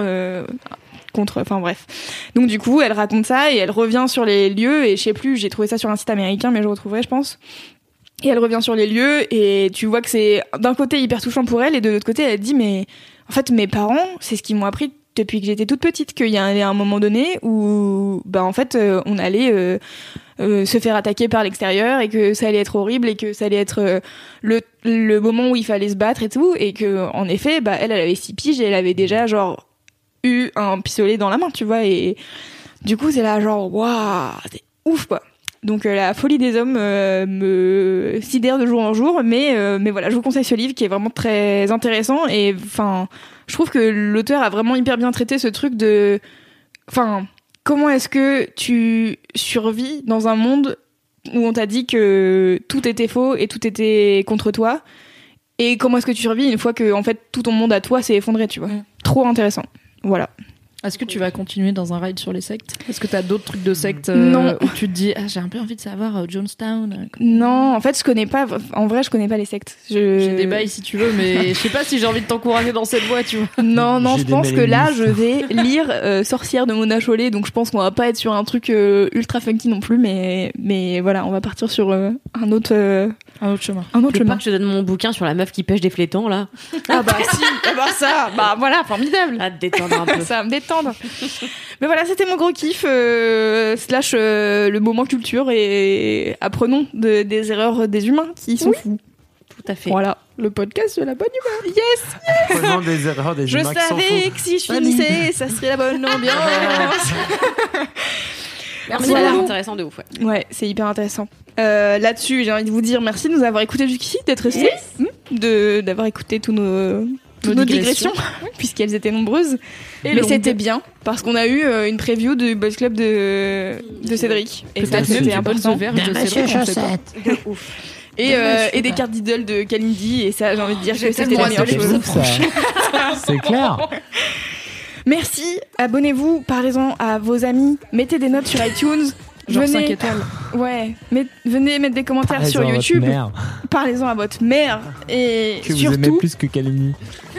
d'ici la prochaine fois, Eh, mais, eh, mais Mimi Mimi, tu le dis maintenant Non.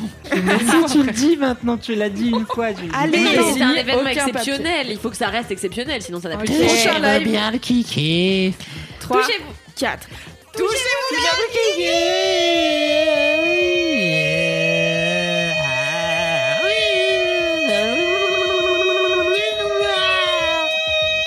4. Voilà. Vous n'avez va rajouter plus deux minutes au podcast rien qu'avec ça. Bisous tout le monde, merci d'écouter Laisse-moi kiffer, vous êtes les best. À la semaine prochaine.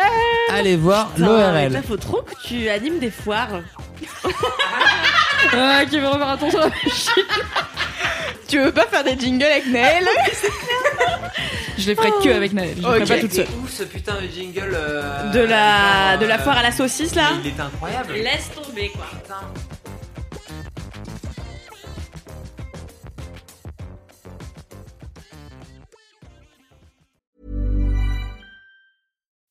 As humans, we're naturally driven by the search for better. But when it comes to hiring, the best way to search for a candidate isn't to search at all. Don't search, match with Indeed. When I was looking to hire someone, it was so slow and overwhelming. I wish I had used Indeed. If you need to hire, you need Indeed. Indeed is your matching and hiring platform with over 350 million global monthly visitors, according to Indeed data, and a matching engine that helps you find quality candidates fast. Ditch the busy work. Use Indeed for scheduling, screening, and messaging so you can connect with candidates faster. And Indeed doesn't just help you hire faster. 93% of employers agree Indeed delivers the highest quality matches compared to other job sites, according to a recent Indeed survey. And listeners of this show will get a $75 sponsored job credit to get your jobs more visibility at Indeed.com slash podcast. That's Indeed.com slash podcast. Terms and conditions apply.